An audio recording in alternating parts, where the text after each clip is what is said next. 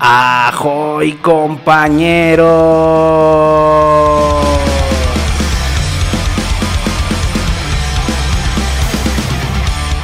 Bienvenidos al rock de contrabando, gracias por montarse a este barco pirata lleno de rock and roll puro y auténtico de ese que tanto nos gusta.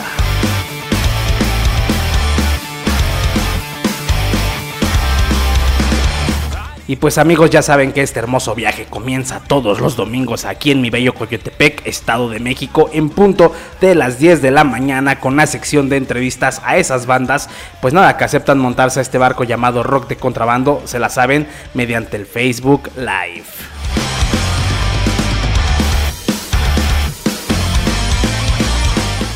Y los martes zarpamos, ya saben, a la península ibérica y desembarcamos en el puerto de los chavales www.solirrabia.com allá en el estado español en punto de las 11 de la mañana, hora Madrid.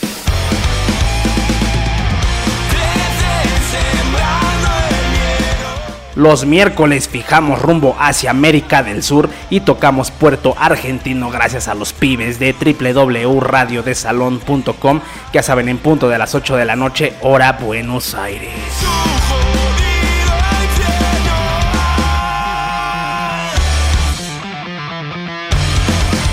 Y pues amigos, los jueves finalizamos esta travesía con mis compadres y camaradas de Sonora ahí en, con, mis amigos piratitarradio.blogspot.mx. Como les dije, esto en el norte de, de este país de México en punto de las 2 de la tarde, así que no se lo pierdan. Rock de contrabando número 50 y esta ocasión tuvimos a un cantante, poeta, streamer, en fin, un cabronazo en todo esta cuestión del rock and roll y de los medios digitales. Un tío que la neta la, estuvo rompiendo hace unos años y ahorita la está rompiendo a su faceta de solitario. Platicamos bastantes cosas increíbles. No se pierdan la entrevista a mi tocayo Jesús Lorenzo.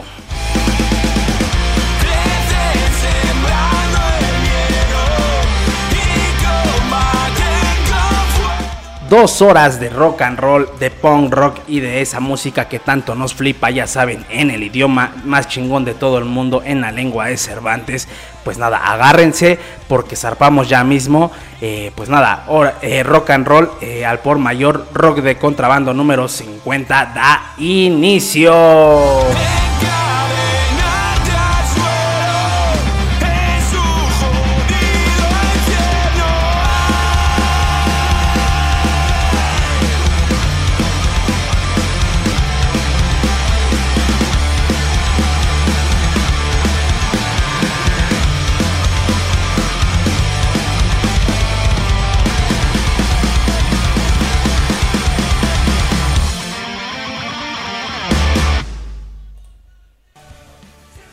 Perdón amigos, ahí el fallo.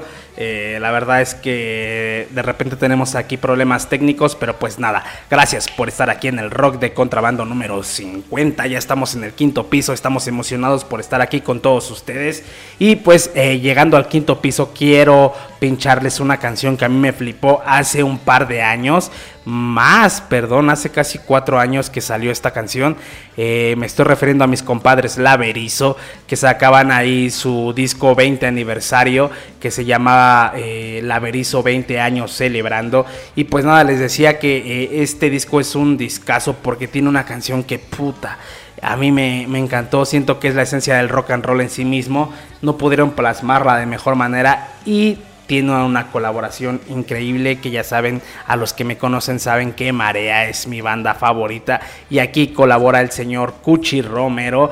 Y pues esta canción se llama Donde terminaré, es eh, la verdad el rock and roll hecho canción, así tal cual. Es una bandera pirata del rock and roll así en su máximo esplendor. Eh, pues les cuento un poquito del lanzamiento, eh, pues conmemoraba los 20 años de esta banda, 20 años en carretera, eh, tiene nueve, nuevas versiones de temas extraídos de los seis discos de estudio que ya tenía esta banda y creo que además tiene dos nuevas canciones inéditas. no recuerdo muy bien, pero la verdad es que es una, un discazo. Si tienen oportunidad, escúchelo, está en todas las plataformas digitales y creo que también ahí está más gente este, involucrada eh, entre ellos es Doug Aldrich eh, de White Snake, eh, Jimmy Rip, que ha colaborado con Mick Jagger. y pues ahí estuvieron creo que en las guitarras y el video se grabó en Los Ángeles, en Pamplona y en Buenos Aires. Entonces la verdad es un discazo. Y al final de, este, de esta canción, al final de este videoclip, eh, uno de ellos dice que la, la rompieron y la verdad es que sí, no encontré palabra para describir esta canción. Pues ya no me enrollo. Los dejo con esto, Laberizo, así se llama la banda, con su canción Donde terminaré. Ya sabes, estás en el rock de contrabando, regresamos.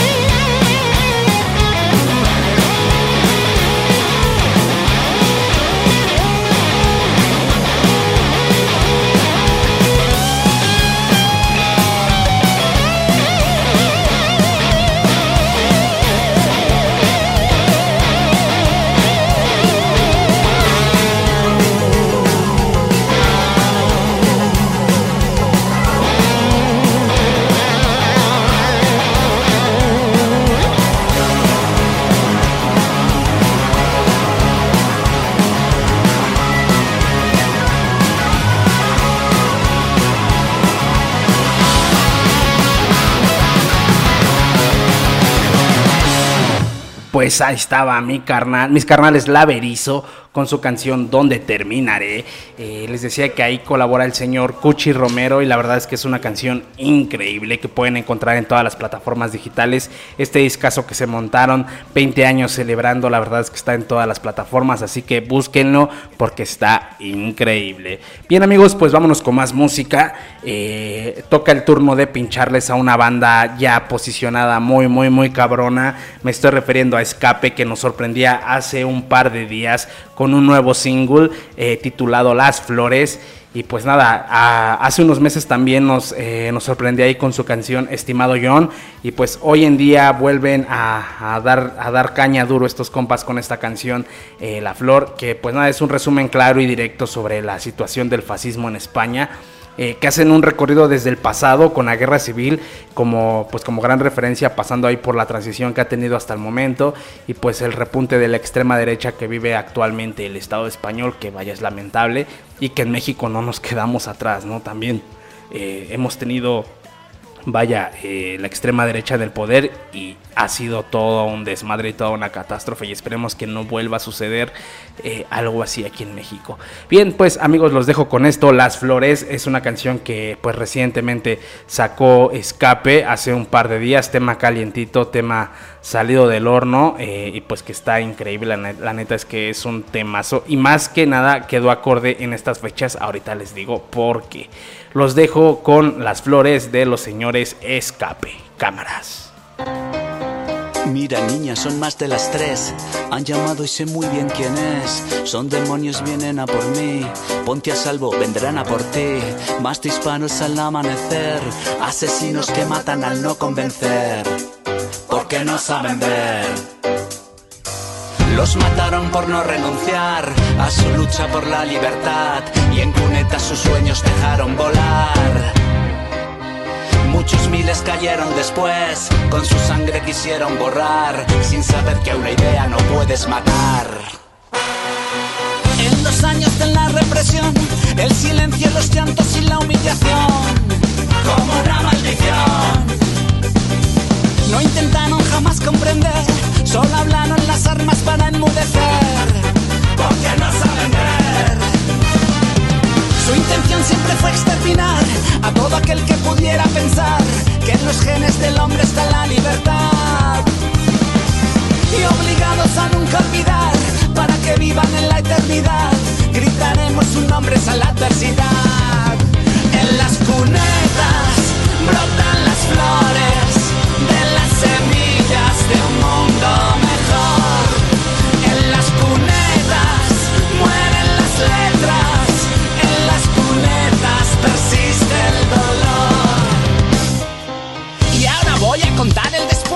Nos mintieron con muy mala fe. Ya llegaba por fin la supertransición. Bajo supervisión. Los bancos, los jueces, los torturadores. Y los militares. La iglesia también se apuntó. Por la gracia de Dios. Nos calzaron con su calzador como jefe de Estado al Borbón y el bichito franquista también se coló.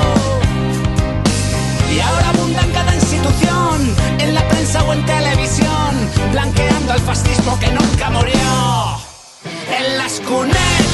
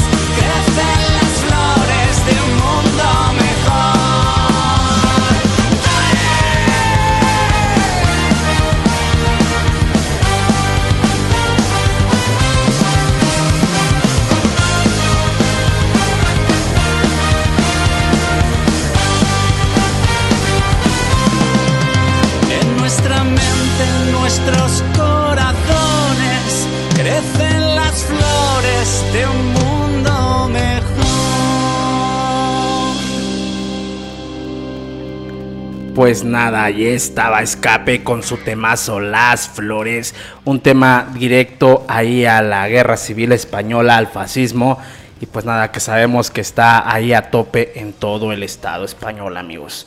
Pues nada, eh, les decía que esta canción quedaba acorde porque pues eh, justamente pasó hace poquito, eh, hace unos días, el 22 de mayo, una fecha memorable que pues nada engloba bastante al, a, a, este tema del fascismo, este tema de la guerra civil española y lo reflejaba muy bien hace ya eh, pues bastantes añitos, ahí por el 2009, nuestros compadres de Barricada sacaban un discazo llamado La Tierra está sorda. Es el décimo cuarto álbum que sacaron estos amigos, eh, publicado como les decía en 2009, y es un álbum conceptual. Y les decía que trata sobre la guerra civil española. Todas las canciones hablan sobre un tema en específico eh, ahí en la guerra civil española. Historias crudas que la verdad vale la pena este discazo escucharlo.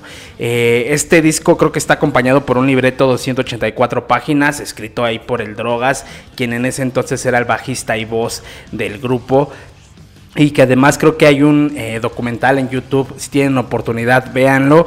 Y pues nada, les decía que este, esta fecha 22 de mayo es una canción que sale en este discazo y que la verdad vale mucho la pena escuchar. Les voy a contar un poquito el contexto de, este, de, esta canción. El 22 de mayo de 1938 tuvo eh, lugar la fuga más multitudinaria de toda la historia de España. Pues 795 presos republicanos escaparon del fuerte de San Cristóbal. Se trata de la mayor fuga de presos de la historia de España, amigos. Eh, pues nada, muchos de ellos pues eh, eran vaya, presos políticos, la gran mayoría, eh, gente que no estaba de acuerdo con el gobierno de Francisco Franco y pues que nada, que programaron o ahí se, se, se, organizaron para pues nada, hacer la fuga y poder cruzar la frontera hacia, hacia Francia. Y pues nada, se supone que la, la canción retrata muy bien todo lo sucedido, de verdad escúchenla porque es un temón. Eh, al final de toda la gente que estuvo ahí eh, en, la fuga, solamente tres personas cruzaron la frontera, amigos. Entonces, la verdad es que fue una de las mayores fugas muy, muy cabronas. Se supone que fue, fueron 795 presos que se lanzaron ahí a, la montaña, ahí en, eh, que estaba cerca de, de, este, este penal y pues tres de, tres de esos, tres de estas personas, tres de los 795 presos fueron los únicos que cruzaron la frontera. Pues no me enrollo más, de verdad escuchen esta canción, está increíble. Yo los dejo con esto que se llama 22 de mayo de mis compadres eh, Barricada. Regresamos.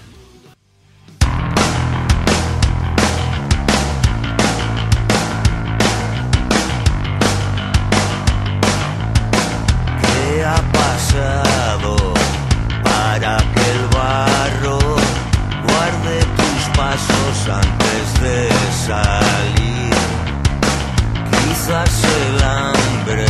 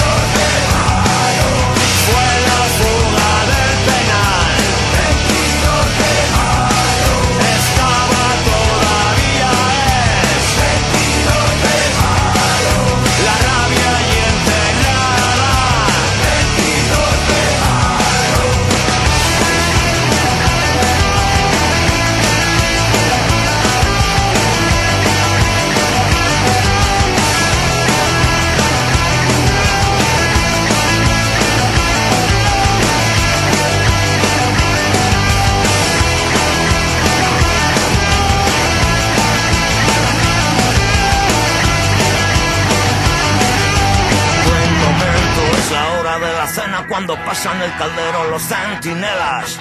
Hacerse con las llaves de las cancelas y en media hora ya están fuera. Va oscureciendo, llegan las fuerzas con potentes reflectores y cortando carreteras. No hubo lucha ni resistencia de cadáveres descalzos, sangraron las laderas y 207 les costó la vida. Solo tres pasaron la frontera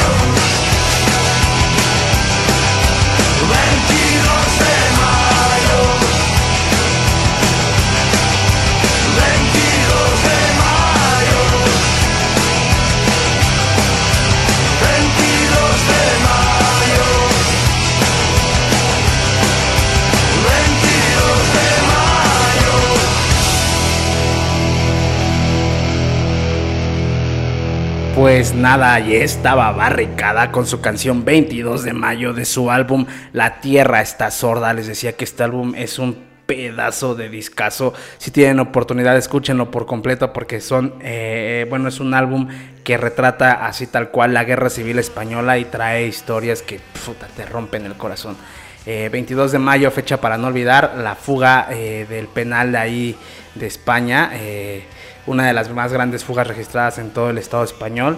La verdad es que vale mucho la pena escuchar este, este material y pues recordarlo, ¿no? Eh, que no se nos olvide que, no, que sus nombres no se borren de la historia, amigos.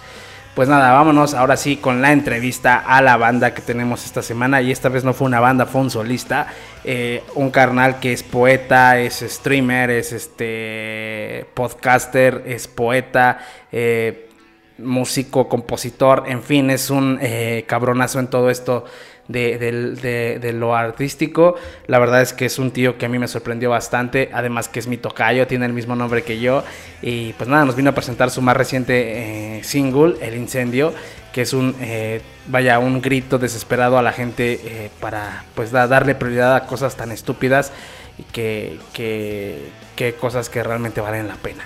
Pues yo los dejo con esto. Esto es la entrevista a mi tocayo Jesús Lorenzo. Espero que lo disfruten. Ya saben, estás en el rock de contrabando. Regresamos.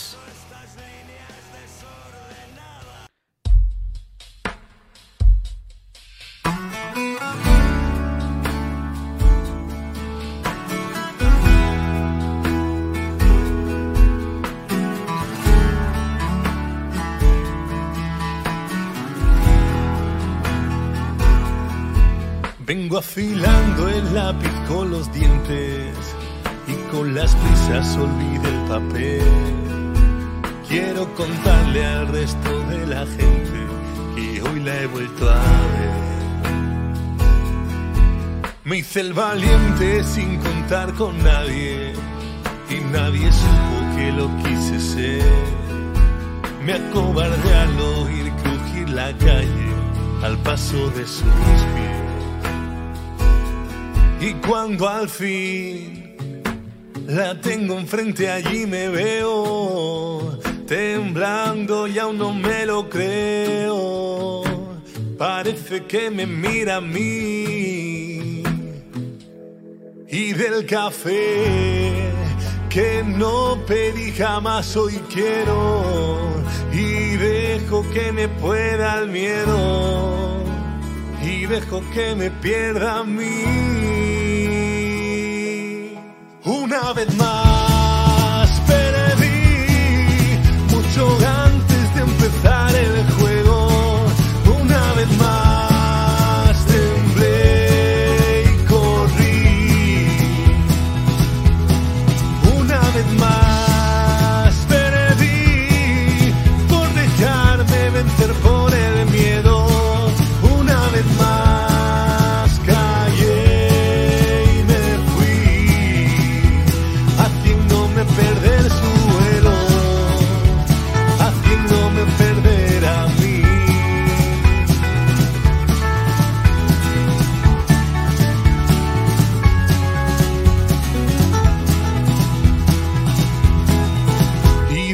entonces vuelvo cada tarde, el mismo asiento, el mismo café, mil estrategias por si vuelvo a verla y un beso que soñé.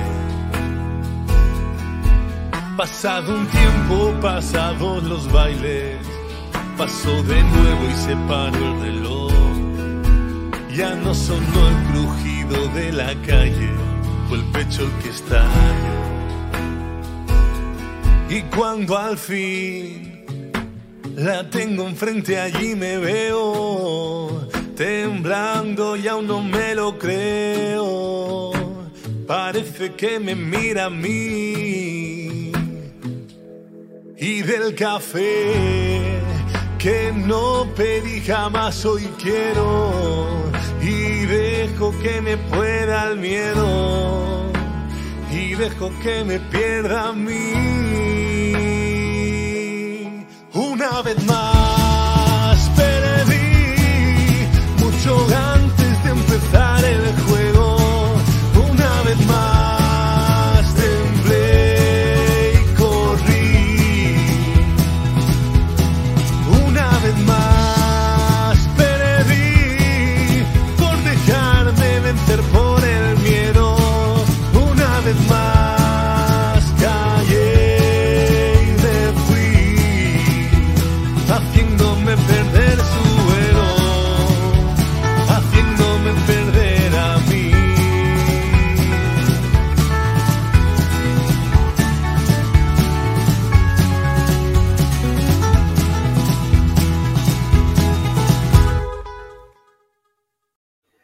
¿Qué tal amigos? Bienvenidos al Rock de Contrabando número 50 y en esta ocasión eh, llegamos ya al quinto piso y no es para menos tener a un invitado de honor, un invitado de lujo. Este señor es cantautor español, poeta, músico, productor de videoclips, amante de los cortos, podcasters, en fin, más de 20 años de trayectoria lo respaldan. Yo lo escuché con 17 años y hoy lo estoy flipando porque es un sueño tenerlo aquí conmigo en el programa. Con ustedes, mi carnal Jesús Lorenzo. ¿Cómo estás, hermano? Muy buenas, Tocayo. Querido Jesús, Bien. ¿cómo estás? Un placer Bien, para bien, mí bien. estar aquí el placer es mío. Primero que nada, quiero agradecerte que hayas aceptado la invitación. La verdad es que, te- como lo dije en el intro, es un sueño. Yo te escuché con 17 años y flipé con tu voz. Te, te conocí gracias a los Marea. Mira, aquí traigo la playera. Hombre, mis compadres quiero Sí, y cuando escuché esa canción de la de cerrar los bailes, dije, ah, ¿quién es ese tío? ¿Quién es ese carnal? Y ya conocí más tu trabajo y dije, "Uf, me- menudo artistazo de que me estaba yo perdiendo. Podríamos haber abierto con ese cerrar los bailes que igual la gente al ver este videoclip tan ñoño, ¿no? Moñas que dice en España, tan blandete, la gente va a decir, aquí me has traído a rock de contrabando, me parece pastelería de contrabando, pero bueno, la edad no perdona. No, no, no. No, lo, lo que pasa es que, eh, aparte, esa canción tiene un buen de reproducciones, la de cerrar los bailes, pero dije, es que también tiene música increíble, ¿no? Además de la de cerrar los bailes. Por eso dije, Sí. no, vamos a pinchar más música. No, este, además, este. este, este videoclip que, que has puesto ahora, aparte que la canción es de mi última etapa y más, más quizá me representa más ahora, aunque Exacto. también, ah, bueno, luego escucharemos El Incendio, que es el último que he sacado, que es bastante, una canción bastante cañera para, un, para una etapa en solitario y con una letra bastante reivindicativa, pero, pero es un, aparte de la canción bonita, el videoclip es muy bonito, ¿eh? aparte me, Sí, dejé, está muy chulo. me dejé una pasta y hay que enseñarlo. así es, así es esto de los videoclips. Bien, hermanito, a ver, eh, vamos por partes, vamos poco a poquito. Me gustaría saber cómo era Jesús o quién, eres, quién es Jesús en la niñez, cómo entra al mundo de la música, cómo entra al mundo de la poesía. A ver, cuéntame, ¿qué ha pasado? Pues a ver, eh, ya como soy un señor mayor y tengo una edad, tengo que tirar de memoria hacia atrás, porque como bien han dicho antes, al final ya solo la trayectoria en la música se remonta, antes lo pensaba, ¿no? Porque eh, por desgracia, eh, con todo este tiempo de pandemia y demás, he hecho algunas entrevistas y eso, pero es verdad que no he estado tan activo como, como antes de la pandemia, está, hace, se están haciendo menos conciertos, aunque poquito a poquito va, aquí en España se va recuperando la normalidad, pero bueno, va costando. Y, Sí. y hacía memoria y digo, joder, es que entre los dos años que hemos perdido con esto del COVID y demás, y, y todo lo que yo llevo detrás, digo, "Uf, soy muy mayor porque oír, oír la boca de otro decir, lo, lo escuché hace 20 años, es, aunque no parece, ¿no? Por mi apariencia juvenil, pero, pero, joder, sí, duele, duele pensar que soy tan mayor. Pero sí, bueno, a ver, desde muy pequeño, en casa siempre ha habido música, mi padre, mi padre además es un, un hombre, nunca fue profesional, pero siempre, siempre cantó muy bien y yo recuerdo mm, viajes en coche por casa, siempre música, siempre mi padre cantando, siempre, siempre. Y como digo, no tengo un referente familiar porque yo no, vengo de una tradición ¿no? profesional, pero sí que ha habido, eh, ha habido mucha música en casa y yo creo que eso me influenció. Y el escribir desde siempre, yo creo que el escribir, como casi todos los que escribimos, empezamos, empecé a hacerlo por, por una necesidad, no yo por una terapia eh, psicológica, ¿no? yo creo que así todos empezamos por lo mismo. Luego también, pues influenciados, ¿no? Por, por, por leer, por leer a otros autores, a otros poetas y, y, sobre todo, como digo, a mí, para mí, mmm, de forma terapéutica, para, para expresar sentimientos que a veces tienes y no sabes que tienes, para desahogarte. Yo creo que casi todo el mundo como el que empieza con un pequeño diario desde la infancia o así, y luego ya vas buscando tu camino y bueno, yo encontré, me, me, flipaba la metáfora, me flipaba la, pues eso, la poesía en general y empecé a escribir primero letritas y luego ya todo eso lo traspasé, toda esa pasión la pasé al, al rock and roll. En cuanto pude tocar cuatro acordes con una guitarra y, y darle forma a aquello, siempre fue siempre fue mi pasión, ¿no? Poder, poder sobre todo, escribir música. No, no escribir música de do, re, mi, fa, sol, que también la estudié en su día y me ayudó después, pero sobre, sobre todo hacer letras que pudieran convertirse en canciones, eso me flipó siempre y me sigue flipando a día de hoy, aunque esté un poquito menos activo que, que hace 15 años, pero, pero sigo, sigo disfrutando muchísimo haciéndolo. Yeah, ¿no? Qué, qué, chingón. Y a ver, cuéntame ahora un poquito. Eh, tu banda, bueno, tenías una banda llamada Dirección Prohibida, la cual fue una banda que estuvo ya a la altura de, de bandas como Marea, bandas como La Fuga, como Reincidentes, de, en ese calibre andaban. Sí. Cuéntame cómo inicia. Tengo entendido que son cinco discos o seis discos, algo así. Sí, hay cinco discos de estudio, hubo un recopilatorio también, que, pero bueno, aquel, eh, lo, que es, lo que es discos como tal, eh, cinco, sí. Eh, bueno, la, es, lo que hablamos, la banda tiene más de 20 años, 23, 24 años. Eh, aquello empezó un grupete de amigos. Yo llegué, yo llegué cuando la banda se había armado ya. O sea, yo no fui fundador. Yo, ah, La banda empezaron y en principio cantaba otro chaval, pero al poquito tiempo, pues yo, yo tocaba la guitarra en, otro, en otra banda, más un poco más punk, más, más hardcore. Y, bueno, me, ya escribía mis cositas y tal. Y mediante el manager mm, de esta banda y amiguetes que teníamos en común, eh, les hacía falta un guitarro. Yo entré como guitarrista, pero no, al muy poquito tiempo empecé a escribir letras y, bueno, se dio la carambola de que acabara cantando yo y escribiendo las canciones. Y así he estado por veintipico años con la, con la banda, Dirección Prohibida, que es una banda que yo digo que la banda no murió. La banda, igual un día hay una sorpresa y hacemos un pequeño retorno porque a, mí nadie me pidió permiso, a mí nadie me pidió permiso para acabar con la banda. La banda acabó de una manera que yo no lo decidí. O sea, quisieron acabar con la banda de una manera que yo no lo decidí, yo no formé parte en ese, en ese, en ese poner en dejar la banda en coma o ponerla en stand-by, ¿sabes? A mí no se me preguntó si yo quería y yo creo que como vocalista, como autor de quizá el 89% o 90 y pico de las letras y, y de muchas de las músicas eh, a mí me tenían que haber preguntado. Entonces, como no estuve conforme, es verdad que llevo unos años que yo diría que está en stand-by, pero no descarto, no descarto en un futuro reunir a la gente, a quien quiera, y, hacer por lo menos algunos conciertos o por lo menos juntarnos para tomarnos una cerveza que me apetece. Yeah, e, eso, eso eh, suena chingón porque... es una primicia porque la mayoría de gente me pregunta siempre y nunca lo he dicho. Y igual a alguien le estará sentando bien y a lo mejor a otros no tan bien. Pero es que creo de verdad, considero que igual que en su día no se me preguntó a mí si la banda había que pararla, se hizo sin, sin preguntarme, pues yo creo que tengo el derecho a que si un día me apetece volver a activarla, pues tampoco creo que a nadie le moleste. Yeah, no, sí, la verdad es que es una primicia y nada. Yo estuve viendo algunas entrevistas y decías eso, ¿no? Que que pues estaba ahí detenida, pero no, no comentabas lo de ahorita, entonces es una primicia, gracias hermano. Eso te lo, te lo dejo para ti. y esto que no, que no lo va a oír nadie porque se emite, se emite igual en, como está emitiéndose en México, igual no se entra nadie en España, pero me parece que sí, porque no te preocupes. Me que la mayoría de gente que pasa por ahí son, son de aquí, españoles. ¿eh? ¿Qué, ¿Qué, crees que a mí me, me, flipa un buen el rock que se hace de ese lado? Amo mucho el rock and roll que se hace en mi país, yo crecí con el rock de mi país, pero también crecí con el rock español, mi papá me enseñó a, a este a muchas bandas de ese lado del charco, Escorbuto, más punk. Más punk, sí. Ajá. Entonces, pues, siempre estuve como, ya cuando crecí, conocía más bandas y dije, ah, no, es que estas bandas son otro pedo. mola tener un padre así de... no, sí. No, se dice allí, ¿no?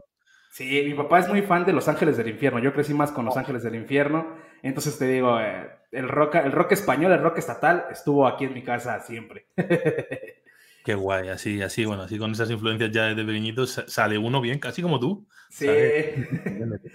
Sí, de hecho es un, es un, sueño a ver si en algún momento puedo entrevistar a alguien de ellos para, para mi papá, ¿no? Para decirle, mira, he tenido en el programa a este compa, ¿no? Pues date prisa porque se hacen mayores, ¿eh? Eso sí. y alguno queda vivo. Exacto. Bien. a ver, cuéntame un poquito. Vi en una entrevista que comentabas que aprendiste a tocar la guitarra ya de mayor a los 32 años o algo así, escuché. ¿Eso he dicho yo? No. Sí, no, escucha, a ver, como aprender a tocar la guitarra, como lo que se puede decir ser un buen guitarrista, sigo sin serlo a día de hoy. O sea, no me considero ni a que, lo que puede que lo que puede que dijera en ese momento es que a la hora de, de terminar con la banda o de, como he dicho antes, ¿no? De que la banda de Edición Prohibida pues hiciera este parón eh, indefinido. Sí que es verdad que yo estaba muy cómodo porque, a ver, yo llevo tocando la guitarra en Dirección Prohibida desde que tenía, bueno, antes en bandas anteriores eh, pues igual con 15, 16 años yo ya tocaba la guitarra eléctrica en bandas y en dirección prohibida pues igual desde los 17 o así. Mm. Date cuenta, tengo, tengo, voy a cumplir 38, o sea, 20 años, lo que hablábamos antes. Entonces, eh, yo tocaba la, he tocado la guitarra, pero sí que es verdad que una cosa es tocar la guitarra en una banda de rock Ajá. cuando eres guitarra rítmica, que, a ver, si hay aquí guitarristas eh, de bandas de rock escuchándonos seguro, sabes que te puedes limitar. Si tienes al lado un buen guitarrista que te haga los solos, los arreglos, tú te puedes limitar a hacer las bases rítmicas y, y, bueno, no hace falta que seas un virtuoso, ¿no? Tú con tocar bien lo tuyo.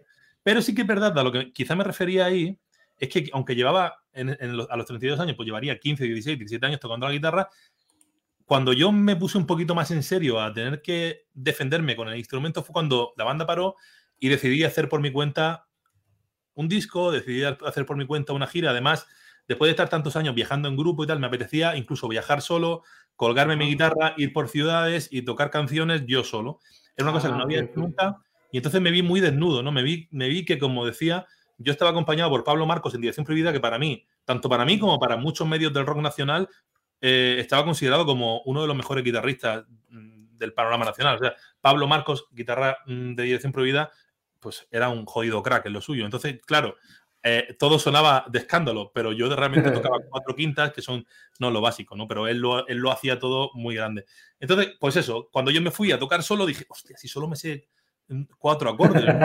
y entonces tuve que ampliar un poquito, tuve que ampliar un poquito el espectro y, y, y bueno, a conocer más el instrumento y, y, perfeccionar un poquito, sobre todo el mundo acorde, para a la hora de yo defender mis canciones, yo solo, pues que sonaran un poquito mejor. Y ahí fue cuando quizás es lo que tú has leído, que a los treinta y pico, cuando yo me salía de gira solo, fue cuando empecé a tocar un poquito más en serio la guitarra. Pero, ah, okay, pero bueno, okay, que okay. la llevo tocando desde que tenía igual, la primera vez que toqué la guitarra igual tenía 12 años o 13.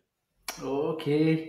Bien, hermanito. Hace rato igual comentaste algo importante sobre el videoclip. Me dijiste que ahí te dejaste una pasta y esto. Y, y me, me, gustaría retomar la parte del autogestivo, ¿no? La autogestión, mm. el solventarse uno mismo con los proyectos. Digo, aquí también nosotros, bueno, en este caso ese proyecto también se autogestiona. Mm. Eh, ¿Cómo has sobrevivido a este mundo, no? ¿Cómo ha sido tanto como con Dirección Prohibida, me imagino que también fue autogestivo, como con Jesús Lorenzo? ¿Cómo ha ido el camino de la autogestión? A ver, yo creo que hoy en día eh, casi todo el mundo se autogestiona. Además, cuando nosotros empezábamos, eh, es verdad que la gente que, que, apostaba por su producto y que arriesgaba, si tú querías grabar un buen material, hacer un buen disco, tenías que mm, pagar mucho dinero porque tenías que ir a un estudio de grabación a hacer un disco. Ahora cualquiera en su casa te hace un disco. O sea, yo ahora mismo tengo aquí un home studio en el que tengo mi, uh -huh. mi Mac, tengo mi... Estoy rodeado de guitarras, tengo guitarras por todos lados, eh, tengo guitarras por la pared, tengo... O sea, que en casa te puedes hacer un disco, antes no. Y eh, entonces, desde siempre, siempre, siempre, eh, casi todos hemos arriesgado. Como decía, ahora también la competencia es mucho más brutal, porque como todo el mundo se puede grabar un disco, hay muchísima más competencia. Antes, los que apostaban por su producto y se iban a un estudio, eh, y sonaban bien, eh, éramos, era, éramos cuatro o cinco. No, no, no quiere decir que costara menos llegar a un nivel, ¿sabes? Que te escuchara la gente, pero sí que, sí que, pero, y a dónde ibas, que es la pregunta al final, que siempre me voy por las ramas, perdón, que era la sí, autogestión. No Había muy, poco, muy pocas empresas que apostaran también por grupos entonces, pero si tú arriesgabas por lo tuyo y una empresa, una, una discográfica grande, veía que tú ibas en serio, que sonaba bien, que tú te habías grabado un producto, quizá llegaba alguien y apostaba por ti. Eso fue lo que nos pasó a nosotros con, con el disco Haciendo Balance, que fue el primer disco, la primera vez que, que tuvimos un disco con mucho alcance, que uh -huh. bueno, ahí empezó, a, fue la primera vez que colaboró con nosotros Cuchi Romero, que pues hablamos del año 2008 o así. Estaba Rulo de la Fuga, estaba Vito de Síncope. Maestro eh, también. Estaba, hubo una producción ahí de Poncho K con Ernesto, su guitarrista, en Rote Cabrantos. O sea, fue un disco con muchas colaboraciones con, que nosotros ahí, la verdad, eh, sonaban muchísimo. Entonces, ahí hubo un respaldo de una discográfica como Santo Grial, que en España en su momento sacaba muchas bandas potentes, pero realmente ellos lo que hicieron fue eh, editar el disco, pero la grabación, todo eso vino por parte de, de nosotros. O sea, ellos al final cogieron un disco ya terminado y lo pusieron en la, en la, calle, que eso lo hacía mucha gente. Sí que es verdad que estábamos detrás de su sello discográfico, era una marca que te colocaba el disco pues, en las tiendas y demás, pero realmente el trabajo era todo nuestro. Y, y no nos gustó demasiado la experiencia porque al final eh, si tú estás en una discográfica, llámese X, que tienes por encima de ti reincidente, boicot, mm, quien sea, ¿no? Sí. Eh, al final a ti te van a hacer poquito caso. Entonces siempre pensamos que, bueno, fue bueno, vivimos la experiencia, pero luego siempre apostamos nosotros por sacar nuestros trabajos adelante. Eh, fundamos eh, Producciones Prohibidas, que era el sello con el que nosotros hacíamos las cositas, ¿no? Eh, grabábamos discos, los maquetábamos, los mandábamos a fábrica y luego, mm, tras ese disco, tras ese sello, eh, pues con esa marca sacábamos los trabajos a la calle. Y, y, casi siempre, quitando esa excepción de haciendo balance, casi siempre hicimos nosotros todo, pero desde la grabación de discos a videoclips a, a todo. Y bueno, eh, con eso quizá no conseguías ser el más mediático del mundo, pero tenías un público fiel que le gustaba tu sí. trabajo y, y, llegabas a pues un espectro que hace que hace 17 años, pues en México, un carnal con el mismo nombre que yo escuchara una canción mía. Y eso es muy bueno.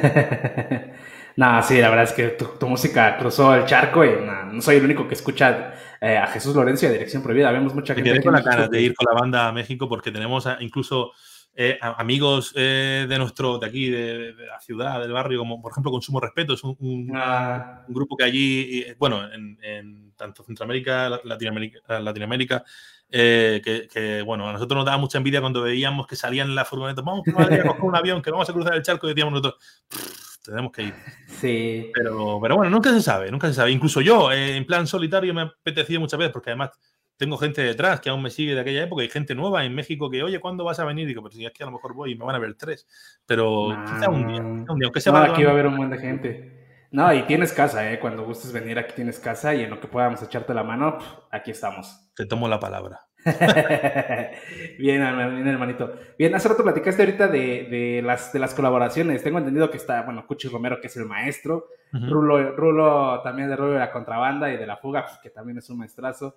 Eh, Vito Íñiguez, yo conocí eh, más este rock estatal ya de esta última época, bueno, ni tanto, uh, por Síncope. Ya de Síncope conocí a Marea y así me fui. Pero el ya. que me abrió la puerta fue, fue Síncope. Ah, sí, ellos fueron sí, los primeros. Pensé, sí. pensé que Marea o Extremo Duro o algo así. Fue, fue Vito, fue, fueron los cinco que conocí el disco de ah, Esta noche se merece otra ronda. Vale, sí, además ahí también había una canción, ¿no? De con Cuchi Romero, creo. Sí, ah, con la de. Es la de. Ay, no luna, algo de la luna era, ¿no? No, no, era? no. Es este. El carro de la vida. Ah, el carro de la vida, es verdad. El carro de la vida. Y de ahí, cuando, cuando los escuché, dije, ¿quién es esa voz?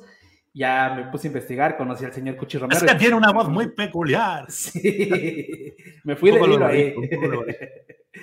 Bien, eh, también tenemos a Fran Exceso, también creo que está ahí con ustedes, ¿no? Sí, Ferran, eh, bueno, Ferran, ah, sí, eh, tengo, bueno, hace poquito estuve con él, es un hermano mío. Al que quiero mucho, o sea, en cuanto puedo hago cositas con él, de hecho tengo pendiente hacer alguna cosa con él, alguna canción, para la etapa nueva, o sea que, que, es alguien a quien quiero mucho, que quizás no es tan mediático como Cuchi Romero y tal, pero, pero ah, te contaré algo. Te contaré algo, no solo es un bozarrón, te contaré algo de mi experiencia de más de 20 años, ya que, ya que mmm, tengo la pena de decir que llevo más de 20 años en esto, te voy a decir que en 20 años, después de haber dado conciertos con, pues, del rock nacional español, pues con lo más grande, ¿no? Y haber compartido canciones con lo más grande, te diré que es la mejor voz del rock no me voy a arriesgar a decir del rock, mm, no sé, en otros países, ¿no? De habla hispana, que igual no he oído tanto, pero español, o sea, del rock español, no hay una voz mejor que la de Ferran. Más completa, y con la poco que, que, se le cuida, que con lo poco que se le cuida, que yo siempre le riño, hace poco que estaba con él, le riño, digo, pues lo que fumas, lo que bebes, y tienes el mejor instrumento del rock and roll que yo he oído jamás. Y sí. te voy a contar una anécdota. Eh, en la última gira que hizo Marea, rápido, eh, que me enrollo mucho. Sí, sí, no te preocupes, no te preocupes. Eh, nosotros vivimos en el sureste, yo vivo en el sureste de, de España, ¿no? En la zona de Levante, Valencia, Murcia. Eh, y bueno, y, y Ferran bien en Barcelona, que es también por la zona este, pero en la, arriba. Y, pero bueno, coincidió que él bajó, estuvo en casa y tocaba marea. Un Cuchi me llama y me dice, oye, que estamos cerca de casa. Está, tocaban en Murcia, que a mí me pilla en coche como a 40 minutos. Dice, te dejo unas entradas, tenéis que venir a ver el concierto. Y le dije, estoy con Ferran. Dice, os dejo dos. Nos invitó al concierto, fuimos Ferran y yo. Después del concierto entramos a Camerino, Ferran y yo, a saludar al grupo. Ajá. Era un concierto en Murcia en el que podían haber, no sé, de 10 a 15 mil personas viendo a Marea. Era una cosa brutal, o sea, de lo más Sí. que yo he visto. Fue justo antes de la pandemia, antes de que parara todo. Sí. Entramos y cuando entramos, eh, bueno, saludamos tal y cual. Y la gente, o sea, la banda de Marea, o sea, el Piñas, que es el bajista de Marea, Sí. Colibri, el propio Cuchi Romero, todos eh, venían a, a saludar y a, a hacerse fotos con Ferran. Y me acuerdo del Piñas, que tiene su banda Malaputa, que él canta, Sí, el Malaputa. canta con Marea en directo, vino a decirle, a darle la mano, a decir que no lo conocían, él, no, era, estaban conociendo en ese momento, a decir, no lo conocían en persona. Pero venía a Ah, no decirle-. Y, el, Piña, el Piñas le dijo a, a- a Ferran, dice, le dio la mano y le dijo, eh, es algo así, ¿no? No recuerdo literal, pero que como que era un honor conocer a la mejor voz del rock nacional. O sea, que un grupo como Marea, un grupo como Marea, eh, con lo que ha sido Marea a nivel mundial, Sí. Marea igual ha tocado en Londres que en Alemania, que en México, que en Berlín, o sea, que en Japón. Y, y venga y te digan, mm, para mí eres la mejor voz del rock nacional, que no es que lo diga Jesús Lorenzo, que ya te lo está diciendo Marea, es, Sí, sí, sí. brutal. Pues eh, esa noche fue la hostia, la verdad. Y le recuerdo con mucho cariño con Fran. Hace poco, como digo, estuve con él y, recordábamos esta anécdota. Y pues él se fue allí y pues cachondo. No, qué chingón. Y, y, eh, bueno, Ferran, yo lo he, eh, he estado, he estado viendo que está de gira con Fran, ¿no? Fran este, Mariscal, creo que Ah, Fran Mariscal también, o- con el que estoy Otro, produciendo otro ahora. cabronazo también. Es, es de los mejores escritores también. Eh, ya no- ya vocal- vocalmente ya no es tan brutal, eh, pues estará pues, como yo, tenemos nuestra vocecita, defendemos nuestras cosas, pero en cuanto a escribir canciones, de las canciones más bonitas que puedas escuchar, Sí. Fran. Están haciendo giras juntos. eh, esta vez que te comentaba que estaba con Ferran fue hace cosa de un mes que estuve con los dos. Estuve con los dos porque, porque hacen la gira juntos. Siempre Sí. que vienen por aquí cerquita del Levante, porque uno es de Sevilla, bueno, Cádiz, otro de Barcelona, y yo estoy en medio, entonces siempre paran en mi casa o duermen aquí o quedamos para comer o... Es lo bonito que te da también este mundo de la música, que Sí. estés más o menos, los amigos que has hecho eh, se quedan ahí para, para siempre. Eso es muy guapo. Mira, aquí hay un comentario de Olmos Amairán y dice, Jesús Lorenzo, aquí te esperamos, te sigo desde hace años. Te digo que tienes gente aquí en. México que te... Qué grande. Que a mí me encanta, la verdad, es una cosa, mira, me pasaba una, me pasaba un, bueno, una cosa, valga la redundancia, que es que yo le tenía miedo a volar. Le tenía y le tengo, ¿eh? le tengo respeto a volar. Justo No, eso. no, yo creo que los seres humanos no estamos, no, no, no hemos sido hechos para ir por el aire. Y hay gente que lo disfruta y gente que lo pasamos regular. Y yo había volado muy poquito, Sí. de, de- siendo, de- siendo chaval. Siempre que había tenido que viajar por giras y tal, yo siempre, si podía ir en coche o en furgoneta, aunque tuviera que tardar más, yo siempre iba por carretera. Pero Sí. este año con unos amiguetes nos, organiz- nos organizamos un giro y crucé el charco, pero me fui en plan a rascarme la barriga. O sea, me fui a Punta Cana, ¿sabes? Sí, sí, sí. Pero para, para mí ya era un vuelo de cruzar el Atlántico que dije, vale, pues sido, si he sido capaz de hacer esto simplemente para ir a comer langosta y a emborracharme, pues ya puedo, ya puedo hacerlo para ir a México, Argentina quiero ir también. Y pues me iré con mi guitarra y aunque tenga que tocar en plazas o en algún bar que me dejen. eh, además, es que a mí me flipa porque vosotros, vosotros sois de otra manera. O sea, cuando digo vosotros, hablo Ajá. de, de to- todos los países de habla hispana, del otro lado del charco, a mí me flipa la pasión que tenéis con las bandas, el, el que es fan es muy fan de la música. Aquí en España hay mucho postureo, mucha gente que se echa muchas fotos, que se graba muchas historias en Instagram, pero luego realmente fan de una banda, fan de un cantante, fan de un, de un artista, muy pocos. Y yo veo cómo disfrutáis vosotros la música, los fieles que sois, compañeros míos que viajan allí, que yo digo, qué envidia, tío. Yo creo que vas y solamente por decir Jesús Lorenzo, o yo qué sé, que viene desde España, y tal, digo, yo, yo he visto gente poner un cartel muy poco conocidos, compatriotas míos, de ir a México y decir, es que no sabían ni quién era y me han arropado de una manera brutal. Y eso a mí me encanta de allí. Es una experiencia que espero poder vivir alguna vez. Ojalá que sí. Y si es compartiéndola contigo, pues me encantará mucho más. No, vas a ver, sí. De, de hecho, eso, de eso hablaba este ah, Gato Ventura. Me comentaba que su papá le decía que cuando venía a México, decía que era como regresar a, a la España de los ochentas.